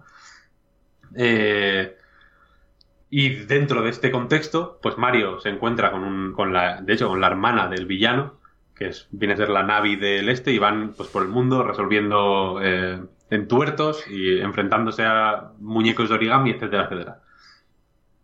Tiene una cosa que me gusta mucho y una cosa que me gusta muy poco. La, la cosa que me gusta mucho, sí, la cosa que me gusta mucho, una cara del papel, es que, que es graciosísimo, graciosísimo. Qué bien. No solo es graciosísimo, sino que la traducción es acojonante. o sea, es traducción típica de Nintendo cuando se pone bueno, bueno. Sí, sí, Mm, Madre mía, muy buena. gracias a Dios, Muy porque buena. no está en el nuevo Animal Crossing. Lo la sé. tradición de. O sea, sé, eh, la sé. traducción buena, buena de Nintendo. Va faltando, Menos mal. va faltando en algunos juegos recientes. Sí, sí, este sí, sí, es sí. brutal. Qué bien. Eh, y, y las escenas, digamos, que- que van sucediendo están bien planteadas. No voy a decir que estén que sean la hostia o que sea una cosa revolucionaria eh, o que estén mejor escritas que muchas otras cosas, pero el, digamos que el, cometido que tienen, que es ser graciosas, ¿no? Y, y- y formar un juego pues humorístico en, en grandísima medida, está ahí. La otra, la cosa que no me gusta es que es un poco peñazo. No es un juego. mm, Pero espera, espera, espera, Peñazo, ¿en qué sentido? es moverte por el mundo es bastante chungo. Es un juego que hace una cosa que a mí no me gusta nada, que es reírse de algo que está mal haciéndolo. Es ah, decir, o sea, por ejemplo, rollo mandarte para acá para allá y reírse. Ah. ¡Ah, estás para acá para allá! pareces un repartidor, como que te den por el culo. Ya, No me qué lo hagas. asco, qué asco, tío. No me lo hagas. Qué asco. Aquí hay un eh, eh, uno de los grandes eh, pues, de los grandes alicientes, la verdad, para avanzar es que hay un montón de toads, digamos, escondidos por el escenario, ¿no? De formas creativas, en plan una mariposa, o hay un agujero y le das con el martillo y empiezan a salir toads ahí enrollados y tal. es cute. que es cute. En muchos, muchos son cute, sus diálogos son la hostia, te ríes mucho. Pero luego hay otros, por ejemplo, que hay uno que aparece en un, un árbol. Le das una hostia a un árbol y cae. Y te dice, eh, ¿has estado dándole golpes a todos los árboles o solo le has dado al mío? Ah. Y yo pensé, no le he dado a ninguno. Este es el primero al que le doy. Estaba al final del, del- del recorrido, digamos, ¿no? Como tengo que volver para atrás para darle a todos los árboles. Pues ¿qué pasa? Que estaba en el, pri- en el primer árbol que aparece había otro y en el resto no. No, no me hagas esto, tío. Esto no es gracioso. Es, ma- es mal diseño Eso- de eso es juego coñazo, claro. camuflado. Como, quiero decir, rechaza este, esta gilipollez, ¿no? En, en lugar de, digamos, abrazarla con tanta fuerza. Eh, luego el sistema de combate, por ejemplo, cuando funciona bien, funciona muy bien porque el, como, se, como sabréis y si no os lo explico, vaya, hay una, digamos que Mario está en el centro de una especie de diana y hay una serie de aros y los enemigos aparecen en grupos que, que están relacionados con un arma. Por ejemplo, los Goombas suelen aparecer en, en filas que es para saltarles con la bota, y los Shy Guys aparecen en grupos de cuatro, que es para darles con el martillo, que tienen menos alcance de largo, ¿no? Pero más de ancho. Y la cosa es que al principio del combate aparecen los enemigos, en la forma, digamos, que tienen que tener, saltan y, se, digamos, se dispersan por el campo de batalla, y tú tienes que ir moviendo los aros eh, hacia los lados y también en vertical, por así decirlo, para volver a formar esa alineación original. Entonces es como un puzzle al final. De hecho, si lo consigues hacer, al final de la- del combate te dan como bonus y tal, y uno de ellos es puzzle resuelto. Es decir, que el combate, en cierto sentido, es un juego de puzzles, ¿no? Pero tienes, entiendo, un- como un par que tienes que cumplir. O no me he enterado. O sea- tú tienes que poner una estructura Hay- de forma. Hay- hay- es, es un- es un círculo central donde está Mario y hay eh, un, pues, círculos concéntricos donde están los enemigos. Y tienes que ir girando estos aros para colocar a los enemigos pues, en líneas o en grupos o tal, ¿no? Y la cosa es que cuando funciona guay, funciona bastante guay, pero cuando funciona mal, funciona muy mal. Y los combates son muy largos. Los combates contra los jefes, que son igual los más eh, vistosos, o- porque tienen, pues son muy, muy especiales, tienen rutinas muy diferentes. El juego es distinto porque el jefe está en el centro y tú estás en los bordes, entonces digamos que se vuelve más... El, el juego cambia y tú tienes que eh, formar un camino para llegar hasta el jefe desde el borde, para hacerle ataques y si les pillas en el punto débil les haces más daño, etcétera, etcétera. Hay una serie de mini variaciones que están bien traídas. Pero en general es plomizo, es plomizo de más. Es algo que, para mi gusto le pasa mucho a los Paper Mario, que es que se hacen pesados. ¿No? O sea, Sí, se, re- sí. se repite. Yo entiendo que es una especie de parodia de los RPGs normales, etcétera, etcétera, que parodian tropos, parodian. eh, pues incluso la- el sistema de combate mismo es una especie de parodia de los JRPGs más tradicionales. Pero para mi gusto se quedan con lo peor. O sea, eh, digamos que en vez de filtrar, gracias a la parodia, las partes más peñazo de los JRPG tradicionales y crear una experiencia pues, muchísimo más eh, directa y mucho más al grano y mucho más concentrada y que, que para mi gusto haría brillar mucho más el, el sentido del humor, les pasa siempre al revés, que es que se pierden en parafernalias, experimentan mucho el diseño de niveles y no siempre sale tan bien como les gustaría, yo creo. El- apuestan, con todo el sentido del mundo, muy fuerte por sus sistemas de combate. Y yo no sé si aguanta eso 30 horas, ¿eh? Entonces, para mí me gusta mucho más eh, Mario y Luigi, la verdad. De los. ¿Cómo se llamaban? Alpha Dream o algo así. Los... Algo así, ¿no? Que cerraron hace poco. Sí, me parecen juegos mucho más. eh, por, digamos, poner las dos ramas de RPG de Mario de que hay, ¿no? Eh, me gustan más. eh, lo- los juegos paródicos o, o humorísticos de Mario me gustan cuando hablan de Mario y de Luigi y de. Y, y- y sus las aventuras, digamos, les conciernen a ellos, ¿no? Y- y, aprovechan para hacer un poco incluso de fanfic con, lo- con las personalidades de los personajes, ¿no? El de eh, Dream Team Bros, por ejemplo, del Mario y Luigi Dream Team Bros, para mí es el, el mejor. Porque hay. O sea, hilan muy fino cómo piensa Mario, cómo piensa Luigi. Va, va de eso el juego, en realidad. Y este no va de nada. Es una aventurilla que van ocurriendo cosas, pero no hay un. No, Sí, es, una, es anécdota, anecdótico es todo. ane- totalmente anecdótico. Y para mi gusto, va, no sé, que, que- es, es fácil perderlo el gancho, quiero decir, a la que... a- a- yo no lo he terminado, debo decir, ¿eh? Joder, esto no Pero es como que- lo peor que se puede decir de este Sí. tipo de juegos, tío.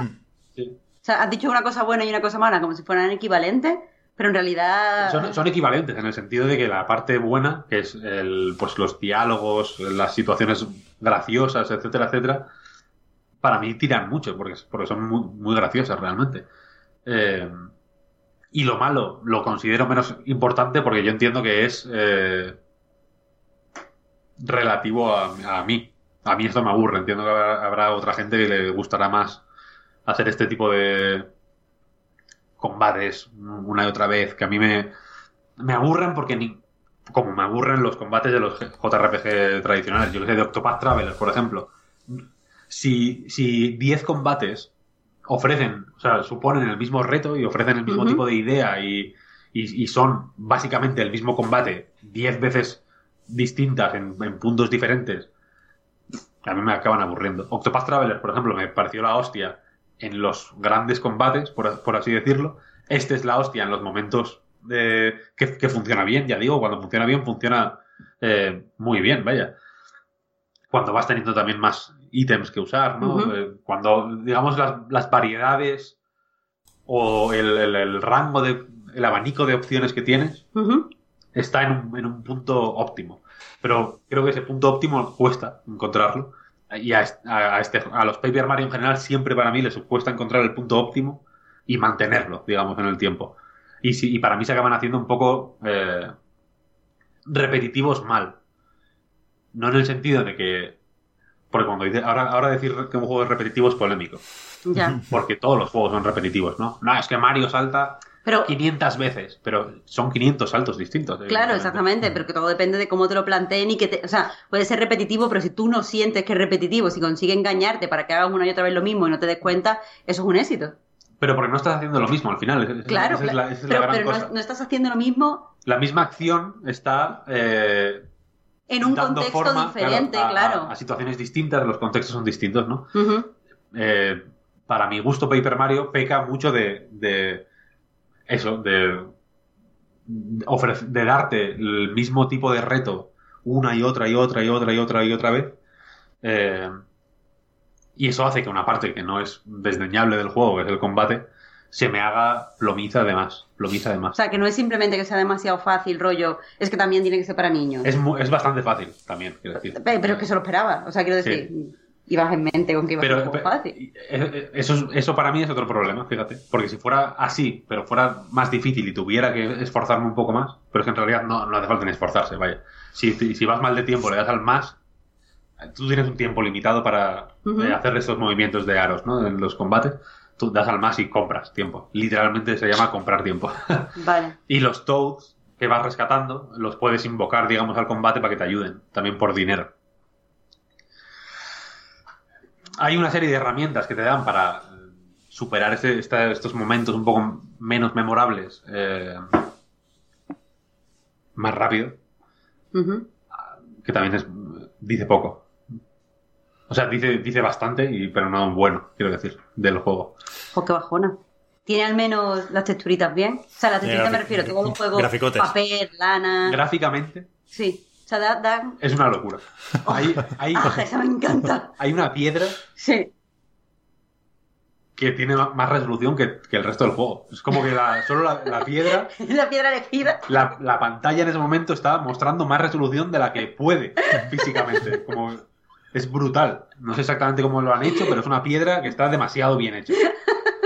Aparte, claro, es una piedra hiperrealista, no es una piedra dibujada, es una piedra fotografiada. El- todo el equipo del Battlefield 5 estaba ahí haciendo la piedra. Y luego los gráficos son guays, el- los origamis son divertidos, tal. Se despliegan, se pliegan, Sí. ese tipo de cosas de formación, esas cosas que a mí me gustan. Los puedes mirar, en, hay un museo y puedes mirar los origamis que has ido desbloqueando y, y, se, y se mueven y tal. Y, y la verdad es que parecen bastante... O sea, no sé si se podrán hacer, pero Ujú. parecen bastante Sí factibles. se pueden, sí se pueden, ¿eh? Hay tutoriales ¿Ah, sí? en, en el canal de Nintendo Japan. A mí me, me impresionó bastante eso, que incluso origamis súper complejos los examinas así como haciendo zoom y mirándolo por todos lados y tal, y es como, hostia, todo parece que se puede hacer. Es que eso está muy guay. En todas las cosas, todos los juegos de manualidades, eh, como que Nintendo te muestra en cierto momento cómo se hace y se deshace. Y yo creo Sí. que eso es un acierto total. Sí, sí. O sea, a mí me, me da buen rollo El, verlo. el Yoshi, por ejemplo, ¿eh? y ver cómo o sea que las cosas joder eran de verdad no las, Claro, las claro. casas eran unos cartones que estaban pegados aquí Si veías aquí. la pajita puesta para no sé Sí, sí, qué, sí, sí. pues eso a mí me flipa. eso es la hostia sí. Sí, sí. en ese sentido es una delicia de visual de, de, pues en fin los efectos de todo los- el pa- papel maché cuando cae un pez al, a un lago y las digamos las gotitas que salen son como de papel maché así Qué Pero es fantástico. guay, ese tipo de cosas. Es un juego disfrutón y que no me. Y que pienso terminar, quiero decir, no me está gustando tampoco como para no avanzar. Pero me, me resulta sorprendente que, que un juego, este juego en concreto, que para mi gusto ganaría muchísimo más siendo mucho más directo, ¿no? Yendo, eh, incluso en los trailers, me daba la sensación de que eh, apostaban un poco por eso, ¿no? Por mil cosas pasando. La verdad es que el- la cantidad de situaciones que se, ve- que se veían en los trailers eh, era por algo, porque ocurren mucho, es un juego mu- mucho más eh, no sé si decir si variado es muy simple, vaya, pero pasan muchas más cosas que en, que en otros Paper Mario, vaya. Eh, pero aún así, ritmo, ritmo bajito, ritmo bajito. Joder, Menos- Como me alegro de no haberme lo comprado. Un poco menos fresh de lo que yo me esperaba. Ay, A ver, pues al Puy le está gustando mucho, ¿eh? Por ejemplo. Habrá jugado menos que tú, Víctor, también. Pero vaya, dice Eh. básicamente lo mismo, ¿eh? Que es muy gracioso, que se ve muy bien. Y que a él le, le cansó el- la insistencia en los tutoriales, digamos, pues lo que decía Marta. Yo creo que cabía contar con eso, ¿no? ¿Quieres más agua? Eh, no. no. Te la traigo en vaso, ¿eh? Y todo. Te la No, bomba. tráeme, tráeme, Estás, estás apurado, Víctor. Está la gente, no. O sea, yo estaba escuchando. Estoy apurado, sí. Estaba escuchando con mucho interés todo lo que decíais, ¿eh? Pero la gente, a la mínima que alguien no habla, ya se piensa que ha abierto una pestaña de. No te voy a decir No, qué, en el navegador. Te voy a decir una cosa. Yo ayer, eh, cuando estaba viendo lo de Xbox, en cierto momento, debo decir también que igual es algo, igual es por el calor o lo que sea, ¿no? Pero perdí un poco el, el interés, por así decirlo, ¿no? Entonces lo puse en una ventana más pequeña y pensé, voy a echarme un solitario. ¿Qué, qué mejor momento que este, ¿no? Para, para mientras me enseñan el Forza y tal, tal, tal, me he hecho un solitario. ¿Qué pasa? No tengo internet. Estaba compartiendo el internet. Ah, no, no, estaba viendo el, el Twitch en el móvil y el ordenador lo tenía sin conexión a internet en ese momento. Porque el compartir internet del iPhone iba mal, etcétera, etcétera. Total. Que digo, voy a echarme un solitario. Y el puto solitario del Windows 10, que no termina de matarnos a disgusto, si juegas sin conexión, solo te deja jugar en, en fácil. El resto de, de niveles de dificultad te dice, para jugar a este nivel necesitas conexión. En fácil y en aleatorio. El modo normal está en la nube. El modo normal está en la nube. normal, difícil, maestro, tal, no sé cuál, no te dejan. Es el. ¿Cómo lo dicen los, los ingleses? The gift that That keeps keep on- giving, ¿no? Keep on giving. El puto, Keeps on giving. el puto solitario. El puto solitario de mierda, sí, sí. Al final acabé jugando al Dicey Dungeon. Pues yo se estaba escuchando, ya digo, estaba también leyendo todos los comentarios. Y estaba, yo esto lo hacía mucho en el cole, lo de hacer los deberes, empezar a hacerlos cuando el profesor decía, venga, id sacando los deberes, mientras preguntaban a los demás, yo los hacía rápido, ¿no? Estaba buscando los juegos para jugar este verano, que no, no lo tengo muy claro, ¿eh? Pero bueno, ahora, ahora lo veremos. Eh, antes, otro juego que ha salido, me pego un viaje a la mesa, otro juego que ha salido esta semana y que por lo visto está muy muy bien. Este, si lo queréis en un servicio de suscripción, os tenéis que ir al Apple Arcade, que a mí me caducó la semana pasada. Eh, y si no, está también en PC, varias tiendas de hecho de PC, creo que está en itch incluso. Eh, en Play 4, en One y no sé si en Switch ahora, creo que sí. Eh, no lo sé, ¿Estás hablando del Crix? estoy hablando del Crix. Ah, ¿Está en Switch? Yo lo he jugado en Switch, de hecho. ¿Lo has jugado en Switch? Ah, coña. Lo he jugado en No sabía. Switch. Sí, sí, sí. Es que no tengo aquí la tablet. ¿Y qué tal? Impresionante. Vaya ganota, O sea, tengo muchas ganas de estos, ¿eh? Increíble. Eh, lo que pasa es que no sé cómo voy a enfrentar. O sea, no, tenía que escribir el análisis para la web y no sé cómo lo voy a enfrentar porque es de este tipo de juegos que cuanto menos sepa, más disfruta.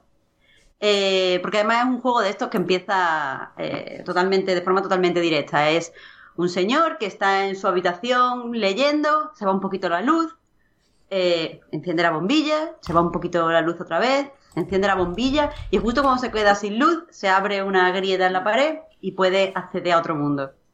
Eh, o sea, a mí ya me, me resulta mágico un inicio como ese, en el que no sé nada y yo voy ahí descubriendo, o sea, no sé quién es ese tío, no importa. No sé qué, a qué mundo va o por qué está ese mundo ahí y da igual, por- porque eso como estimula mi, mis ganas de descubrir y de, y de explorar. a manitas muy de hacer eso, de hecho. Sí, sí, es que es algo súper a manita. Y, y el diseño, o sea, todos los diseños de los puzzles y el diseño del mundo que descubres también es muy, mu- muy de probar y, y de ver una reacción, o sea, de, de- de- tener una reacción y después descubrir que esa reacción significa otra cosa, que eso es Sí, sí, 100% a manita para mí, pues el juego es así. El juego tiene todo ese, ese feel ahí. Total, tú accedes a este, a este mundo eh, underground y eh, pues eh, em, hay, hay un montón de objetos, parece como es un mundo eh, de una, con casas medio derruidas, con, no sé si habéis visto la, la estética, pero bueno, es importante. Sí, sí, sí. Que Eh, la- mucha gente dice que es feo, a mí no me parece feo para nada. A mí me parece un poco feo. A mí me parece que está pasado. Quiero Sí, decir, sí. esto sale cuando estaba de moda Tim Burton y, y, O sea, eh, a la gente le mola más. A mí me parece antiguo. Sa- Samoros 3 es el juego más bonito y el mejor juego de la historia. O sea, es algo inalcanzable.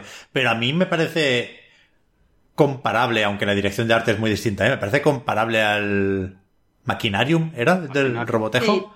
Y, y Sí. con eso estaba todo el mundo encantado. Por, por eso digo que creo que está un poco pasado. Es que creo que creo que simplemente está pasado de moda. Eh, pero bueno, a mí no me parece bonito, pero sí que es verdad que va ganando encanto conforme va aprendiendo a descubrir eh, y a mirar bien eso- esos Te escenarios. acostumbras. No, no, no es solo que te acostumbres, es que es un juego en el que los objetos tienen un papel importante y cuando entras, eh, no sé si habéis visto el escenario, pero tienen como objetos acumulados, o sea, de repente aquí hay calcetines hay pilas de calcetines, en otro lado te encuentras tablas de planchar y te encuentras 32 tablas de planchar eh, apoyadas contra la pared.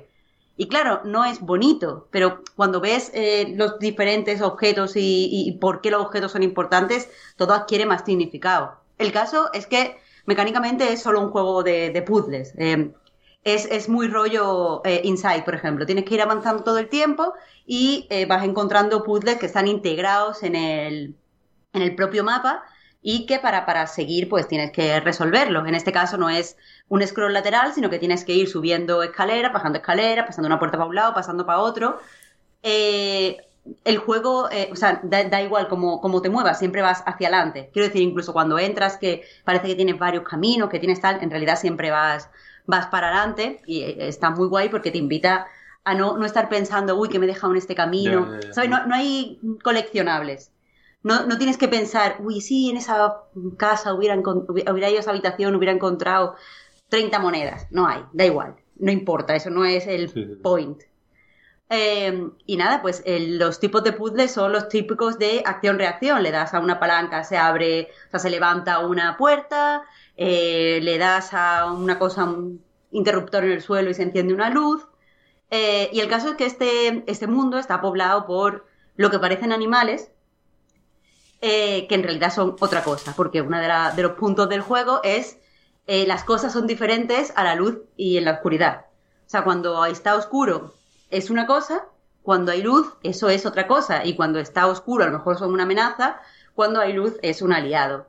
Entonces, eh, pues eso te vas encontrando con diferentes enemigos, cada uno con su pues, forma de actuar. Y una cosa muy interesante, no solo tienen una forma de actuar en solitario, sino que cuando hay varios tipos de enemigos, tienen interacciones entre ellos. O sea, hay enemigos que se llevan mal y eso lo puedes usarlo para resolver los puzzles y hay enemigos que se llevan bien entre ellos y no te convienen que estén en la misma eh, línea.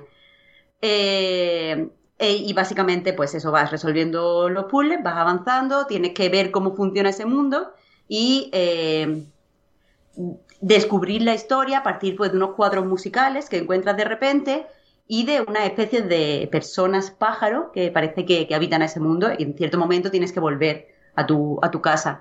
Es mejor... Mm, Como Coraline. Es muy, muy, muy, muy Coraline. Esa, esa eh, dualidad entre la realidad y, la imaginación está totalmente presente. Eh, pero claro, no quiero explicar por qué, porque lo bonito es descubrirlo. O sea, lo bonito es adentrarte y eh, y sacando tus propias conclusiones conforme vas viendo cómo es el mundo. Pero una cosa muy, muy guay, que también es muy Coraline, es que hay una serie de cuadros musicales que puedes ver, que de nuevo no son coleccionables, no pasa nada si te los saltas. Pero son muy curiosos, ¿sabes? Un cuadro, tiras como una cadenita y las cosas en el cuadro se mueven. Y son como esto, es feo, pero y es creepy, pero a la vez es muy, es visualmente agradable no sé, eh, ya os digo, me gusta muchísimo. No, no, es que no quiero contar nada y arruinarle a la gente Pero la, la, gracia, Marta, está en el diseño de los puzzles. No entiendo porque esto ni siquiera es point, and click, como otros juegos de manita. Tú mueves al personaje moviendo el stick, digamos. De hecho, he querido ver poco, porque sé que lo voy a jugar, pero no sé si en algún tráiler había secciones de plataforma o vi algunas poleas y algunas plataformas por ahí. ¿Hay, salto? No. No hay salto, vale, vale. No, no, no, no, no. Pues Ahí tú solo puedes mover el personaje con el stick, interaccionar con el mundo eh, dándole a A. Y, bueno, porque juego en Switch, quiero decir. Pero todo es, eh, ya te digo, eh, vas a, un sitio, le das a este interruptor y pasa esto, pero si le das al otro interruptor pasa lo otro y tienes que ver cómo poder llegar a la escalera para continuar o a la puerta para, para continuar. Es simplemente seguir, seguir, seguir, seguir y cada vez pues se te van incorporando más elementos que interactúan entre ellos y el, mundo se va haciendo más complejo. Pero vamos, 200% recomendado. 200% porque están todos sitios para jugar y merece la pena. Por muy feo que sea. Hay que jugarlo. No es tan feo, pobre. A mí me gusta. A ver. O sea, era bastante más feo el Pilgrims, que era el de las cartas que, que era así como más rápido para Apple Arcade también. Y aún así era mm. bastante gracioso. Estaba guay ese también. La manita. Al final, eso, hay que jugar todo la manita. Claro, claro. Juego de manita, juego que se juega. Eso es verdad. Vamos terminando con los juegos estos de, de verano. Tú dijiste ayer, dijiste ayer, Marta, que tenías cinco apuntados. Uh. Sí, pero no tengo el papel aquí, así que sí, porque lo he, ordenado en el escritorio para que para poner las cosas antes que ni la vista. Pero, te, pero te acordarás de cinco. Recuerdo tres. ¿Solo recuerdas tres de cinco? recuerdo cuatro, pero tres son los que puedo defender, porque no me acuerdo lo que había apuntado de- del que otro que recuerdo. Es que me lo había hecho pro, o sea, visto como lo hicimos la temporada anterior, había puesto el juego y los motivos por los que yo quería jugar y si pensaba que iba a poder jugarlo o no en realidad, porque una cosa es lo que yo quiero y otra cosa es lo que pasa. Yo, de hecho, pensaba empezar por ahí. Por, o sea, si pudiera escoger, si no me costara un esfuerzo en forma de tiempo, el que más claramente pendiente tengo ahora mismo es Disco Elysium. Pero es que no. El Debería. mejor, el mejor puto juego de la historia de los juegos. Ya, Hablando de Disco Elysium, en cierto momento, el Nintendo Direct Mini, no sé por qué, el día antes, Clan de Lan había anunciado, había dicho en plan, eh, eh, no os podemos decir mucho más, pero muy pronto habrá novedades sobre la, tra- la traducción, tal, no sé, no sé cuál. En fin, se alinearon X estrellas y yo fue como, hostia. Ya está. En plan, available now. Yo ya me veía... Uf, uf, uf. Yo ya dije, hostia, ya me estoy viendo mi última semana de vacaciones jugando al Disco Elysium, como Dios. Nat. no pasó. No fue. pues, Pero ya, ya tiene que quedar poco. Sí, sí, seguro. O sea, porque tienen, no sé si has visto una página como que donde se va viendo la evolución Mm. de la traducción y eso está ya, tío. Sí, sí, sí. por eso, que al Disco Elysium no voy a jugar, pero lo menciono porque da calidad a la película, como decía aquel. Pero sí voy a jugar, también muy de leer, al Kentucky Road Zero. Que lo dejé en el acto Bien. 3 y lo tengo pendiente y me estaba flipando de todas las maneras posibles. Y ese sí que lo tengo que tachar de la lista ya mismo. Bien. Así, Está bien. así que guay. Luego me pondré menos indie, ¿eh? Pero de momento, esa es mi, prim- Ah, es, es ronda. mi primera mención. Sí, porque así tengo más tiempo para ir pensando. Eh, Pero no, Pep, por favor, no, que de eso, tú juega, tú juega al Disco Elysium. O sea, Es que no, es que no me apetece, no me apetece jugar en un PC estos días. Que, es que una- yo- es yo una- tengo- un motivo de peso, la verdad. Sí, sí, sí, a ver, mm, a mí me gustaría más ju- jugar más en PC, pero como trabajo en el PC me da pereza, todo ese tipo de cosas. Pero es que Pepe es un juego tan bueno, es que... Lo sé, lo sé, lo sé. Es que uf, uf, uf. Lo sé, lo sé. Bueno, pues bueno, también está guay Kentucky Route Zero. Sí, eso es verdad. Te toca, Marta. Vale, yo voy a empezar con uno que ya estoy jugando, pero es que sé que cuando tenga vacaciones voy a seguir jugando porque el juego está creciendo delante de mi ojo y mejorando delante de mi ojo y, y voy a seguir, que evidentemente es Sublets. Estoy ultra, súper Aquí enganchada. estás jugando. Sí, Aquí, estoy señalando el ordenador. sí, mira, mira, mira, mira, mira. Tengo, dos. tengo además, espérate, que se lo voy a enseñar a Víctor, uno de los juegos, o sea, tengo Uf, y el fondo este buenísimo. el tengo el Ublets y el otro juego que voy a mencionar para jugarlo de verdad, sí, esta vez. Estoy, estoy comprobando que es verdad lo que. O sea, Vale. aquí donde la veis, Marta tiene un monitor 4K y un teclado con luces. Sí, sí, Sí, sí, sí, un ratón que yo no sé ni cómo funciona esto. Madre mía. Sí que yo soy pecera, tío. Es verdad. Sí que al final soy la más pecera. Eh, pero eh, eso, ya no me quiero engañar, no quiero decir cosas así que tengo en mi lista, porque en realidad sé que voy a jugar a Ublets. Eh, eh, han dicho eh, Rebecca Cordinley en su Patreon que pronto va a salir otra nueva zona. Son zonas muy pequeñitas, pero tienen nuevos Ublets y tienen nuevos mm, objetos y tal. Y es que me, está gustando mucho. Es un juego súper de chill. Es un juego con una música chulísima, me parece todo lo encantador que esperaba que fuera. Así que no os miento y os digo que voy a jugarlo estas vacaciones. No voy a hacer otra cosa. ganas. Joder, le tengo muchas ganas. En la Epic Games Store. Es que yo no Sí. quiero instalarme la tienda de Epic. Al igual, ¿no la tienes todavía? A ver, no, puedes, eh, No, no, tengo, no, también está en Xbox, ¿no? Xbox Es One. verdad, está en Game Preview, sí. Claro. Del tirón. Of the Tyrant. es que no quiero que me metan en el 5G. Estoy yo muy preocupado con ese tema. no, no, qué bien. Sí, sí, hostia, pues qué bueno. Yo también voy a jugar a Lublets. Solo te no vale ahora decir el mismo, tío. O, Ah, o vale, si no, da otras razones. Porque no he jugado y no sé, y me, has- me han dado ganas. No. Yo voy a jugar a Diablo 2. ¿Qué va? Pala- palabra de Dios. Palabra de Dios. Me lo va- me lo está, está descargado ya, ¿eh? Pero vas, vas a dejar constancia de ello en, en algún sitio. En Twitch. ¿Qué va? No, no lo sé, igual no. Igual, o sea, igual no juego en Twitch. En privado voy a jugar sí o sí. Eh, pero no sé, el otro día eh, estaba pensando en los videojuegos, estaba pensando, joder, qué malos son todos los que salen, los que salen ahora, ¿no? Hoy en día. Y, me, me- estaba en el ordenador y me puse como a mirar, ¿no? Y en el y en Battle.net de pronto digo, coño, si aquí tengo el Diablo 2.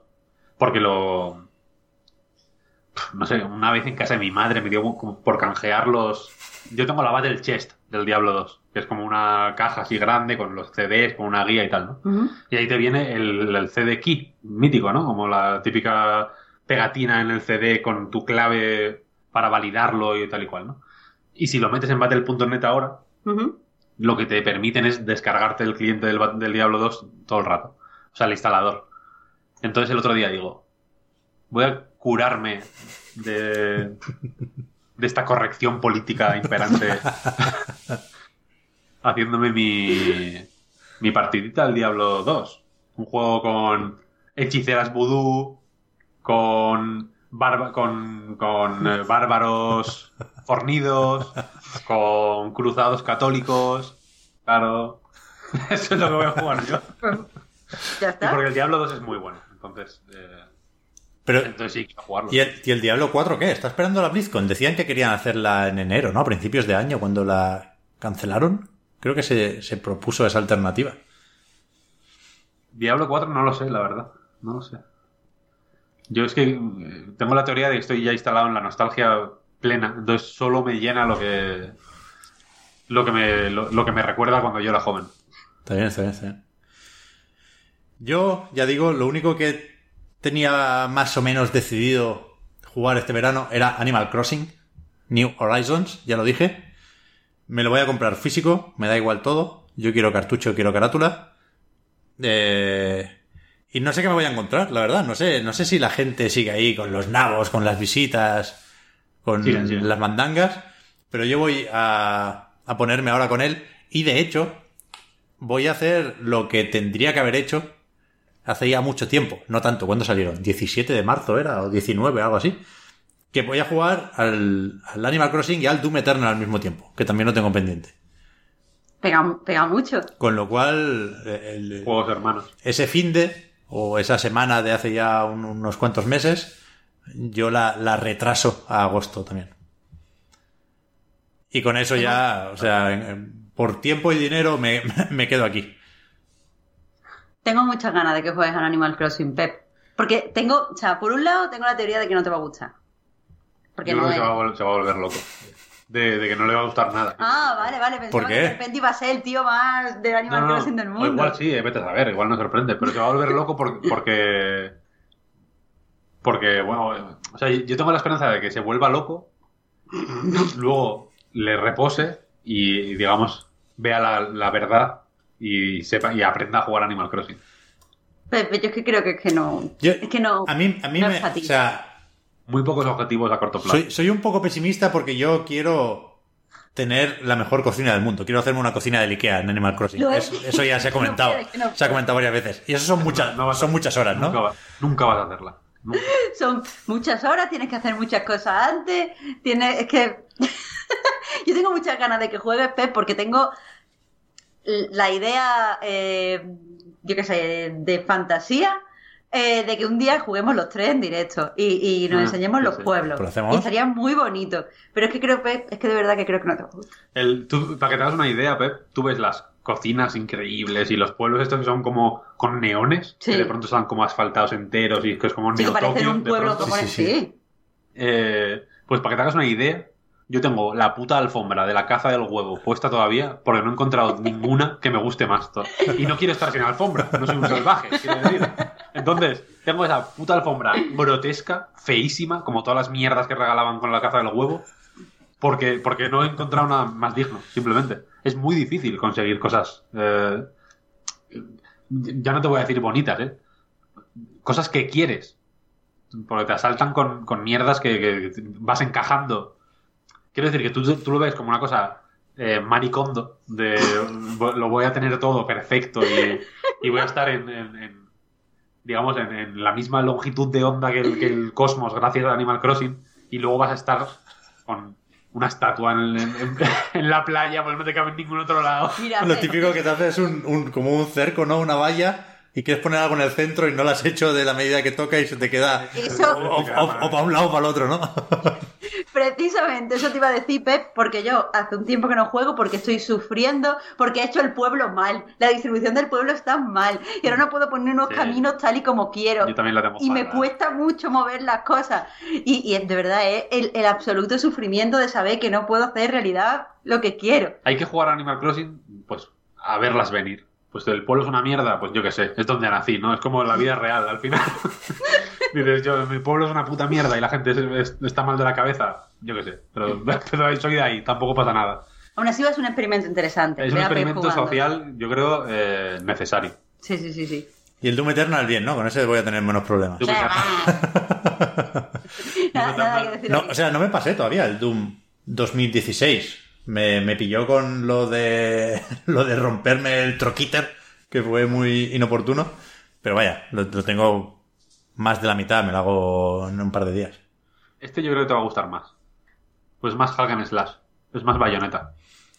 Es muy de cambiar armas, de moverse mucho, es la hostia. Me estaba gustando bastante ¿eh? el 2016, que lo- ya digo, lo empecé a jugar a principios de este año.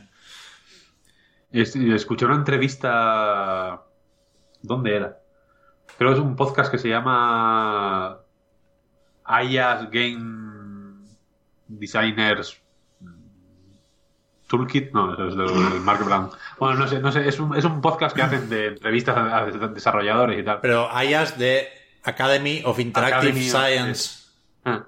De la Academia de las Ciencias Interactivas, etcétera, etcétera, ¿no?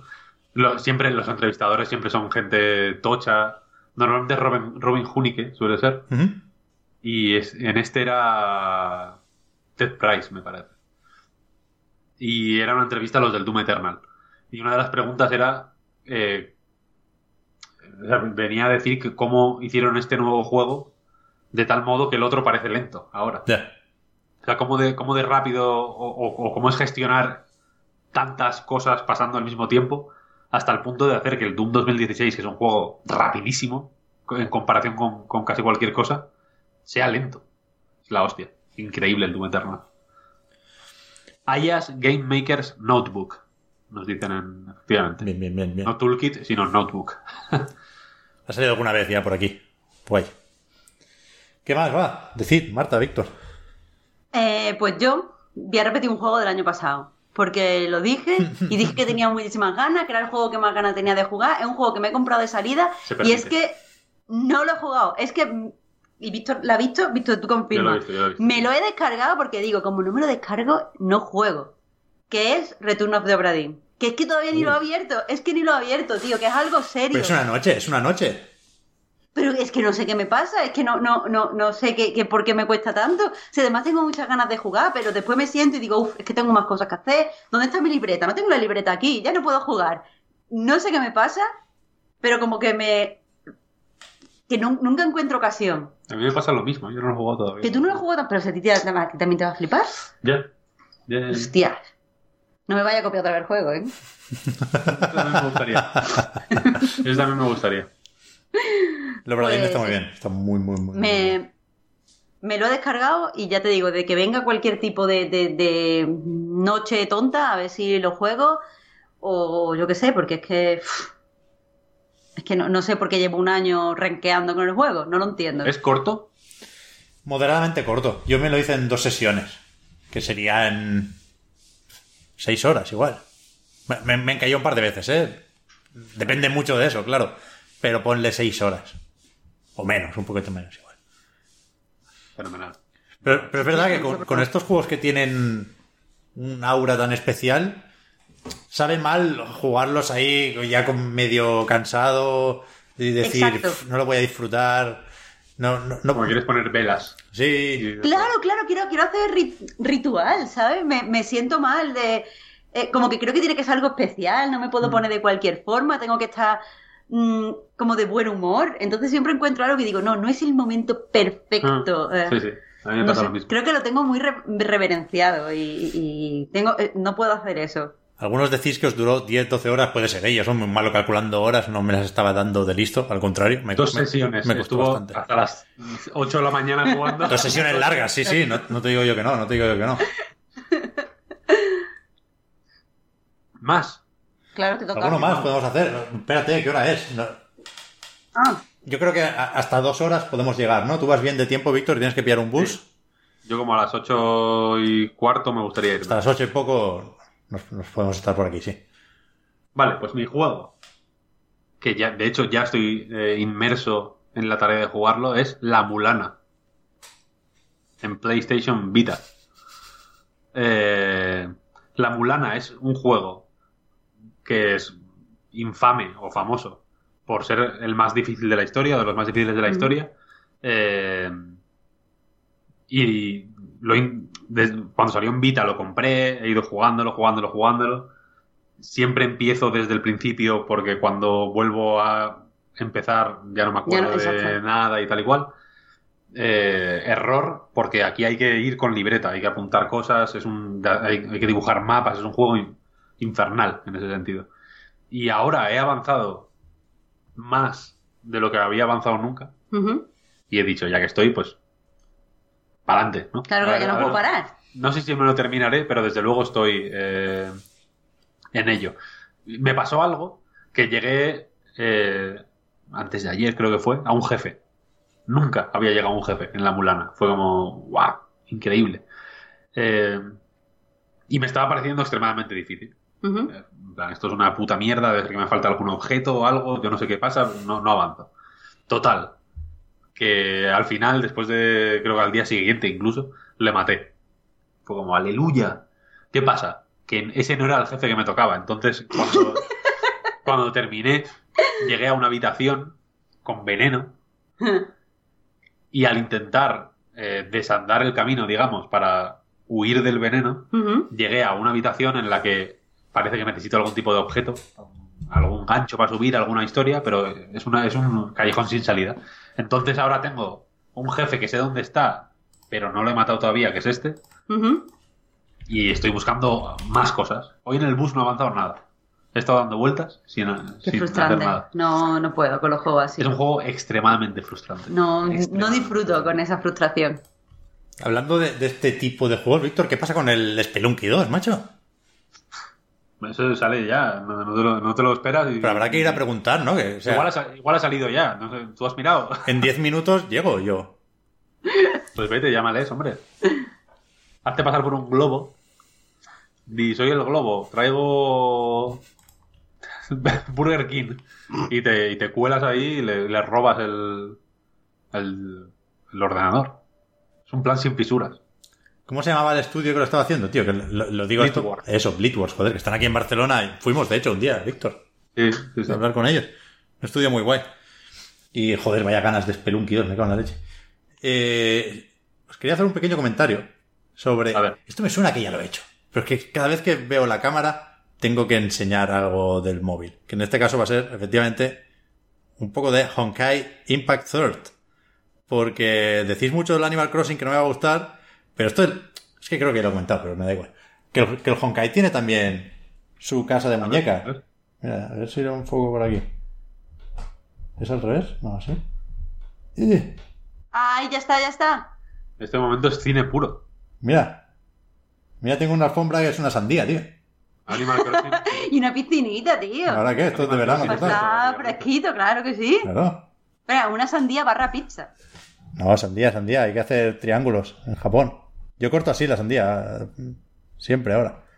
Por influencia japonesa. ¡Ja! El otro día, esto me sirve para enlazar con una pequeña anécdota, nos contactó un señor que se llama Shin Yang. Bueno, una señora, no sé. Shin, si es nombre de hombre o mujer. Que era un PR de, de mi joyo, Víctor, y nos dijo, hostia, tengo unos códigos aquí para que probéis un personaje de un juego que está muy bien. Y le dije, mira que tengo aquí. Nivel 85, Shin. Mi mejor amigo, Shin Yang. Ahora mismo. Sí, sí.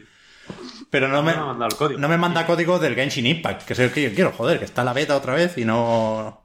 El clon este del Zelda Breath of the Wild, que lo mismo acaba siendo mejor que el Breath of the Wild, ¿eh? Cada vez que enseñan un personaje nuevo, lo flipas. Lo flipas. Más. Ya me he quedado desenfocado. A ver. Yo no tengo nada más, ¿eh?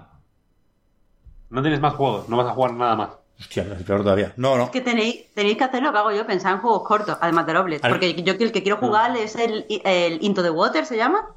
Y Other Waters. In Other Waters. ¡Guau! ¡Qué ganas, qué ganas! Ese es increíble, muy bueno. Es que el mejor juego que he jugado este año, y estoy aquí de cero, cero bromas, te lo digo totalmente legit. Y he jugado al eh, de las sofás parte 2 y a toda la que hay que jugar. El mejor juego que he jugado este año es el Moon Cartographer. Y sé, bueno. sé que este juego es muy Moon Cartographer. O sea, tiene esto de descubrir y sentirte como un científico como un Mm. explorador. Y es que quiero, quiero volver a sentir lo que sentí con el Moon Cartographer, Este porque muy no me olvido, tío, del juego. Este es muy guay, muy guay, sí, sí. Pero tengo mil ganas, también es muy cortito. Entonces es que me quería poner eh, No es tan, Juegos realistas. No es tan cortito. O sea, no es, No es tan cortito. No es cortito nivel. Te lo pasas en una tarde. Vale. En 3, 4 días te lo puedes pasar. Claro, por eso que digo que no tengo, no voy a tener dos meses de vacaciones, entonces tengo que centrar esfuerzos en cosas que pueda Sí, hacer, sí. que después llega el primer eh, reload y digo que es mentira todo, así que. Yo me voy a pasar Persona 4 y Persona 5. Ya ¿Por qué te... Víctor, confiesa que, que, que tú no lo has dicho que no te gusta persona, tío. No, sí, no, es que no te gusta no persona. fan. No soy fan. No voy a hacerlo. No voy a, no voy a jugar a Persona 5. Yo ojalá, o sea, porque soy pobre, porque si no me compraba el Royal, tío. Tengo unas ganas de jugar al Royal y ya he jugado el 5 entero y, y estuve apenas jugando el 4. Ya. Con las revisiones nos vamos a hace- hacer daño, ¿eh? Realmente con los JRPGs. Estaba pensando que yo el año pasado prometí y cumplí lo de pasarme el Dragon Quest 11. Y ahora voy a llamar, y ya iba tarde y, y todo, pero ahora voy a llamar losers a los que jueguen a la Definitive Edition. Que, que van a llegar tardísimo al mundo de Dragon Quest 11. Ecos Juegazo. de un pasado perdido. Está bien, está bien. Pero tiene, tiene bastante cosa nueva, ¿no? Esta Definitive Edition, más allá de llevar a Xbox y Play 4 eh, este modo 2D que empezó en 3DS y ya estaba en la versión de Switch. O sea, hay modo foto, por ejemplo, eso estaba en el de Switch, ¿eh? ¿O es novedad No. de este? Creo Yo que no, ¿no? Yo creo que no. Hay algunas cosillas, hay- creo que hay misiones nuevas incluso y un, y un mundo nuevo que está solo en 2D o algo así, leí. No sé. Eso, va- eso es, en el de Switch está. ¿Sí? El mundo que está solo en 2D. sí, sí. Mm. Vale, vale, vale. Pues alguno más o qué? Yo pensaba, Víctor, que dirías. Bayonetta 3, Bayonetta 3 dando a entender que sale en sale, agosto. sale en agosto.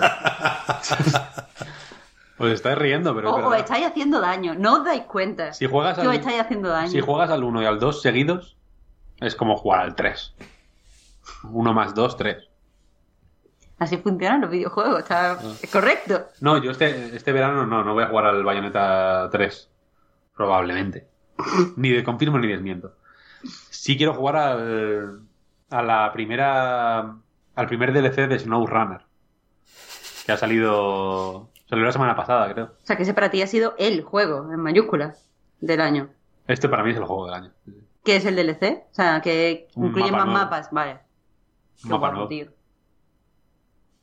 Espectacular. espectacular. Qué alegría, joder, que, que te gusta tanto un juego y si salgan más cositas. Y un Flight Simulator también. Que lo estaban comentando en el este, te tengo unas ganas. 18 de agosto, es verdad. Uf, Hostia, han mencionado el Fall Guys. Eh, el Fall Guys lo tenía en mi lista porque creo que tiene bastante buena pinta. Ya lo dije Sí, sí. en otro podcast, yo lo he probado y a mí me pareció la risión. Así que tengo muchísimas ganas de probarlo. Lo voy a comprar de salida, de hecho. Si no me mandan el código, nos dicen yo dejo caer. que tenemos que jugar a Death Stranding. Y yo creo que ya hemos jugado. Eh, yo me lo pasé, vaya. Yo no voy a jugar más. Yo me he pasado el de The Stranding, no voy a jugar más al de The Stranding. Si hay que hacer spoiler cast, os lo coméis. Yo tampoco voy a jugar, pero pero ya me lo, ya me lo pasé, vaya. Pues hay que hacer spoiler cast. Sí, lo tengo que hacer. Hay que hacerlo, hay que hacerlo. ¿Despedimos la temporada, entonces? Sí, sí, sí. Yo creo que ya. Se te dan mal las despedidas a ti, ¿eh? Sí, es que siempre se Pero con lo confunde. bien que se ha dado la, la presentación Sí, eso sí. con Yo es que me canso mucho durante las dos horas de programa, lo, lo noto. Siempre cuando toca recordar el Patreon y despedirme y me acabo tropezando con la despedida, estoy cansado. Y, y- y esto va a parecer que sea una despedida triste, pero nada más lejos de la realidad, porque vamos a volver con cambios y con energías renovadas. Necesitamos, creo yo, unas vacaciones para que, para que engañarnos. Así que espero que tengáis también en casa una lista de juegos para darle caña estos días y nos, nos vayáis comentando.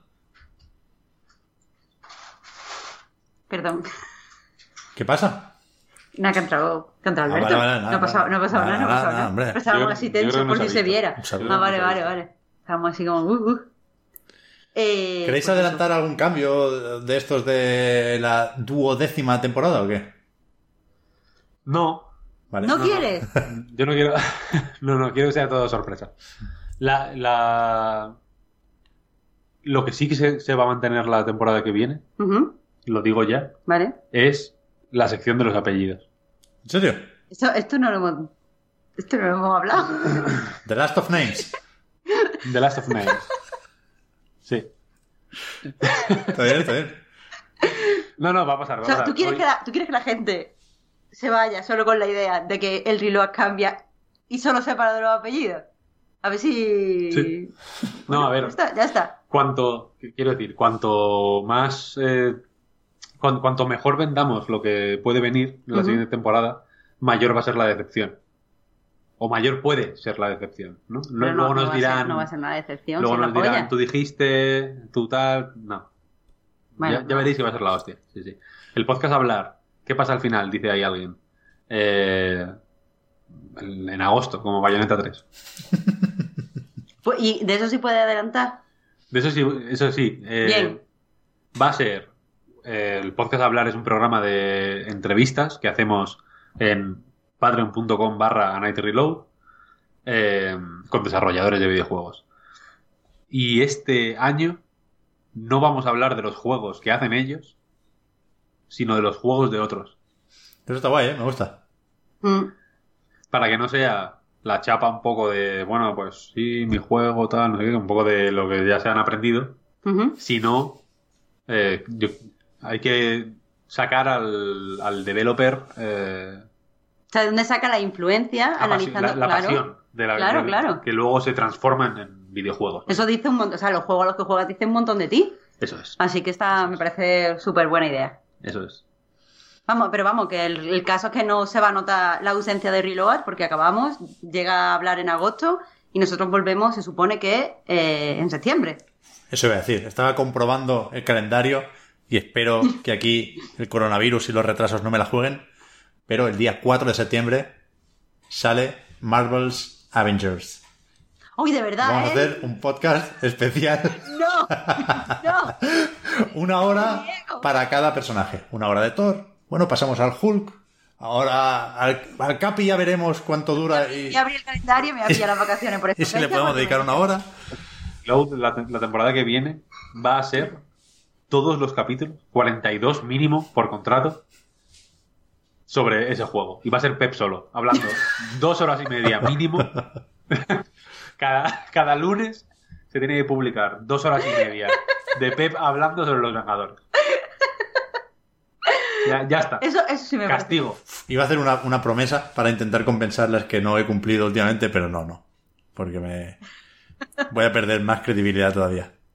Iba, iba a decir de sacarme el platino del Avengers. Pero es el típico que te van a decir, haz 354 raids, porque había 354 números del cómic de Iron Man. Entonces, entonces no, me, me lo he pensado mejor y ni de coña. Pero sí lo voy a jugar, sí lo voy a jugar. Entra en verano, de hecho, 4 de septiembre en verano todavía. Juego de verano. Marvel's Avengers. Bien, bien. War Table. Open Beta. Apunta. Vamos a jugar en agosto al, al Vengadores. Eh, mira, buena pregunta también. Jesús dice, ¿retransmitiréis el evento de Gamescom por Twitch? No lo hemos pensado y no, no voy a prometerlo porque no sé dónde estaremos y no recuerdo qué día es. Pero, pero aunque sea para celebrar el fin de los eventos digitales, ¿no? Porque en principio es como poco el final del Summer Game Fest. eh, ya, ya me gustaría, vaya, celebrarlo, pero, pero no sé, yo creo que va a ser más o menos tocho. El del año pasado no estuvo del todo mal, estuvo un poco mal. Pero tenía el reclamo del, del Death Stranding, estuvo Gear 5 por ahí también con la campaña, y el, y el Gear ha estado en, en todos los saraos, en todos los pre-shows, eso se lo va a cobrar. O sea, yo te hago aquí la promoción del DualSense y tú me das a mí un, un juego para mi, para mi sarao. Yo creo que va a haber un poco de todo en, en esa conferencia de la Gamescom, donde además se celebrará la Eurovisión de los videojuegos. ¿eh? ¿Esto estáis al tanto o qué? ¿El qué? ¿Qué pasó? Van a hacer una, Eurovisión de los videojuegos, de los Víctor. videojuegos. En la. Me flipa. ¿No te llegó la nota de prensa? Ah, sí, creo que hice una broma. Claro, si no, yo la he visto por ti. claro. No, no- no sé, o sea, no sé, no sé cómo. no- me quedé en la superficie para hacer la broma, como buen tuitero que soy, y no, y no profundicé. No sé quién será el representante español. Blasphemous, supongo. Si, si puede por fechas o tiene que ser más nuevo. Ah, pero que es. Ah, vale, vale. Cada país manda un representante, Pero sí. fue una competición Ah, como, vale, como vale. Eurovisión. Vale, vale, vale. vale. Creo que sí, o no, no sé si tiene que ser algún juego que esté por salir o qué. Pero vaya puta idea, ¿eh? Pasar de la Gamescom se va a celebrar a llevaremos el evento a las casas de alguna forma a haremos Eurovisión. En plan, venga, apaga y vamos, apaga y A vámonos. todo el mundo le gusta Eurovisión. A todo el mundo le gusta Eurovisión. Sí, no, no, no. Es que nos quejamos por vicio. A todo el mundo le gusta. Y si no os gusta Eurovisión, estáis mintiendo. Solo le gustan los drogadictos, que quedan para drogarse. No, perdóname. Solo le gusta a la, a la gente queer y queer friendly. Eso es verdad. Los drogadictos.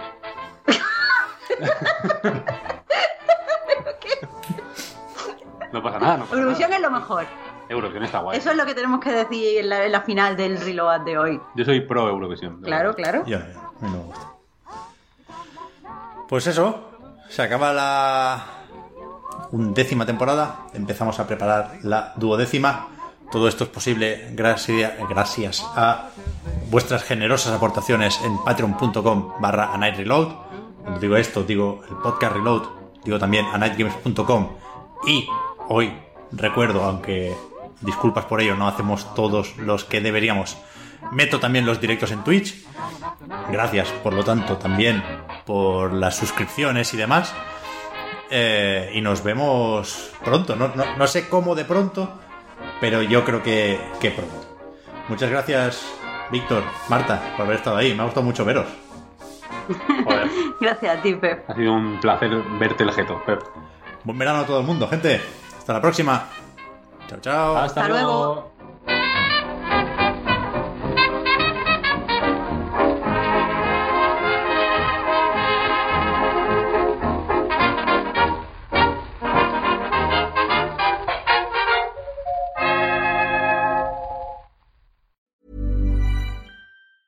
Ever catch yourself eating the same flavorless dinner three days in a row? Dreaming of something better? Well, HelloFresh is your guilt free dream come true, baby. It's me, Kiki Palmer.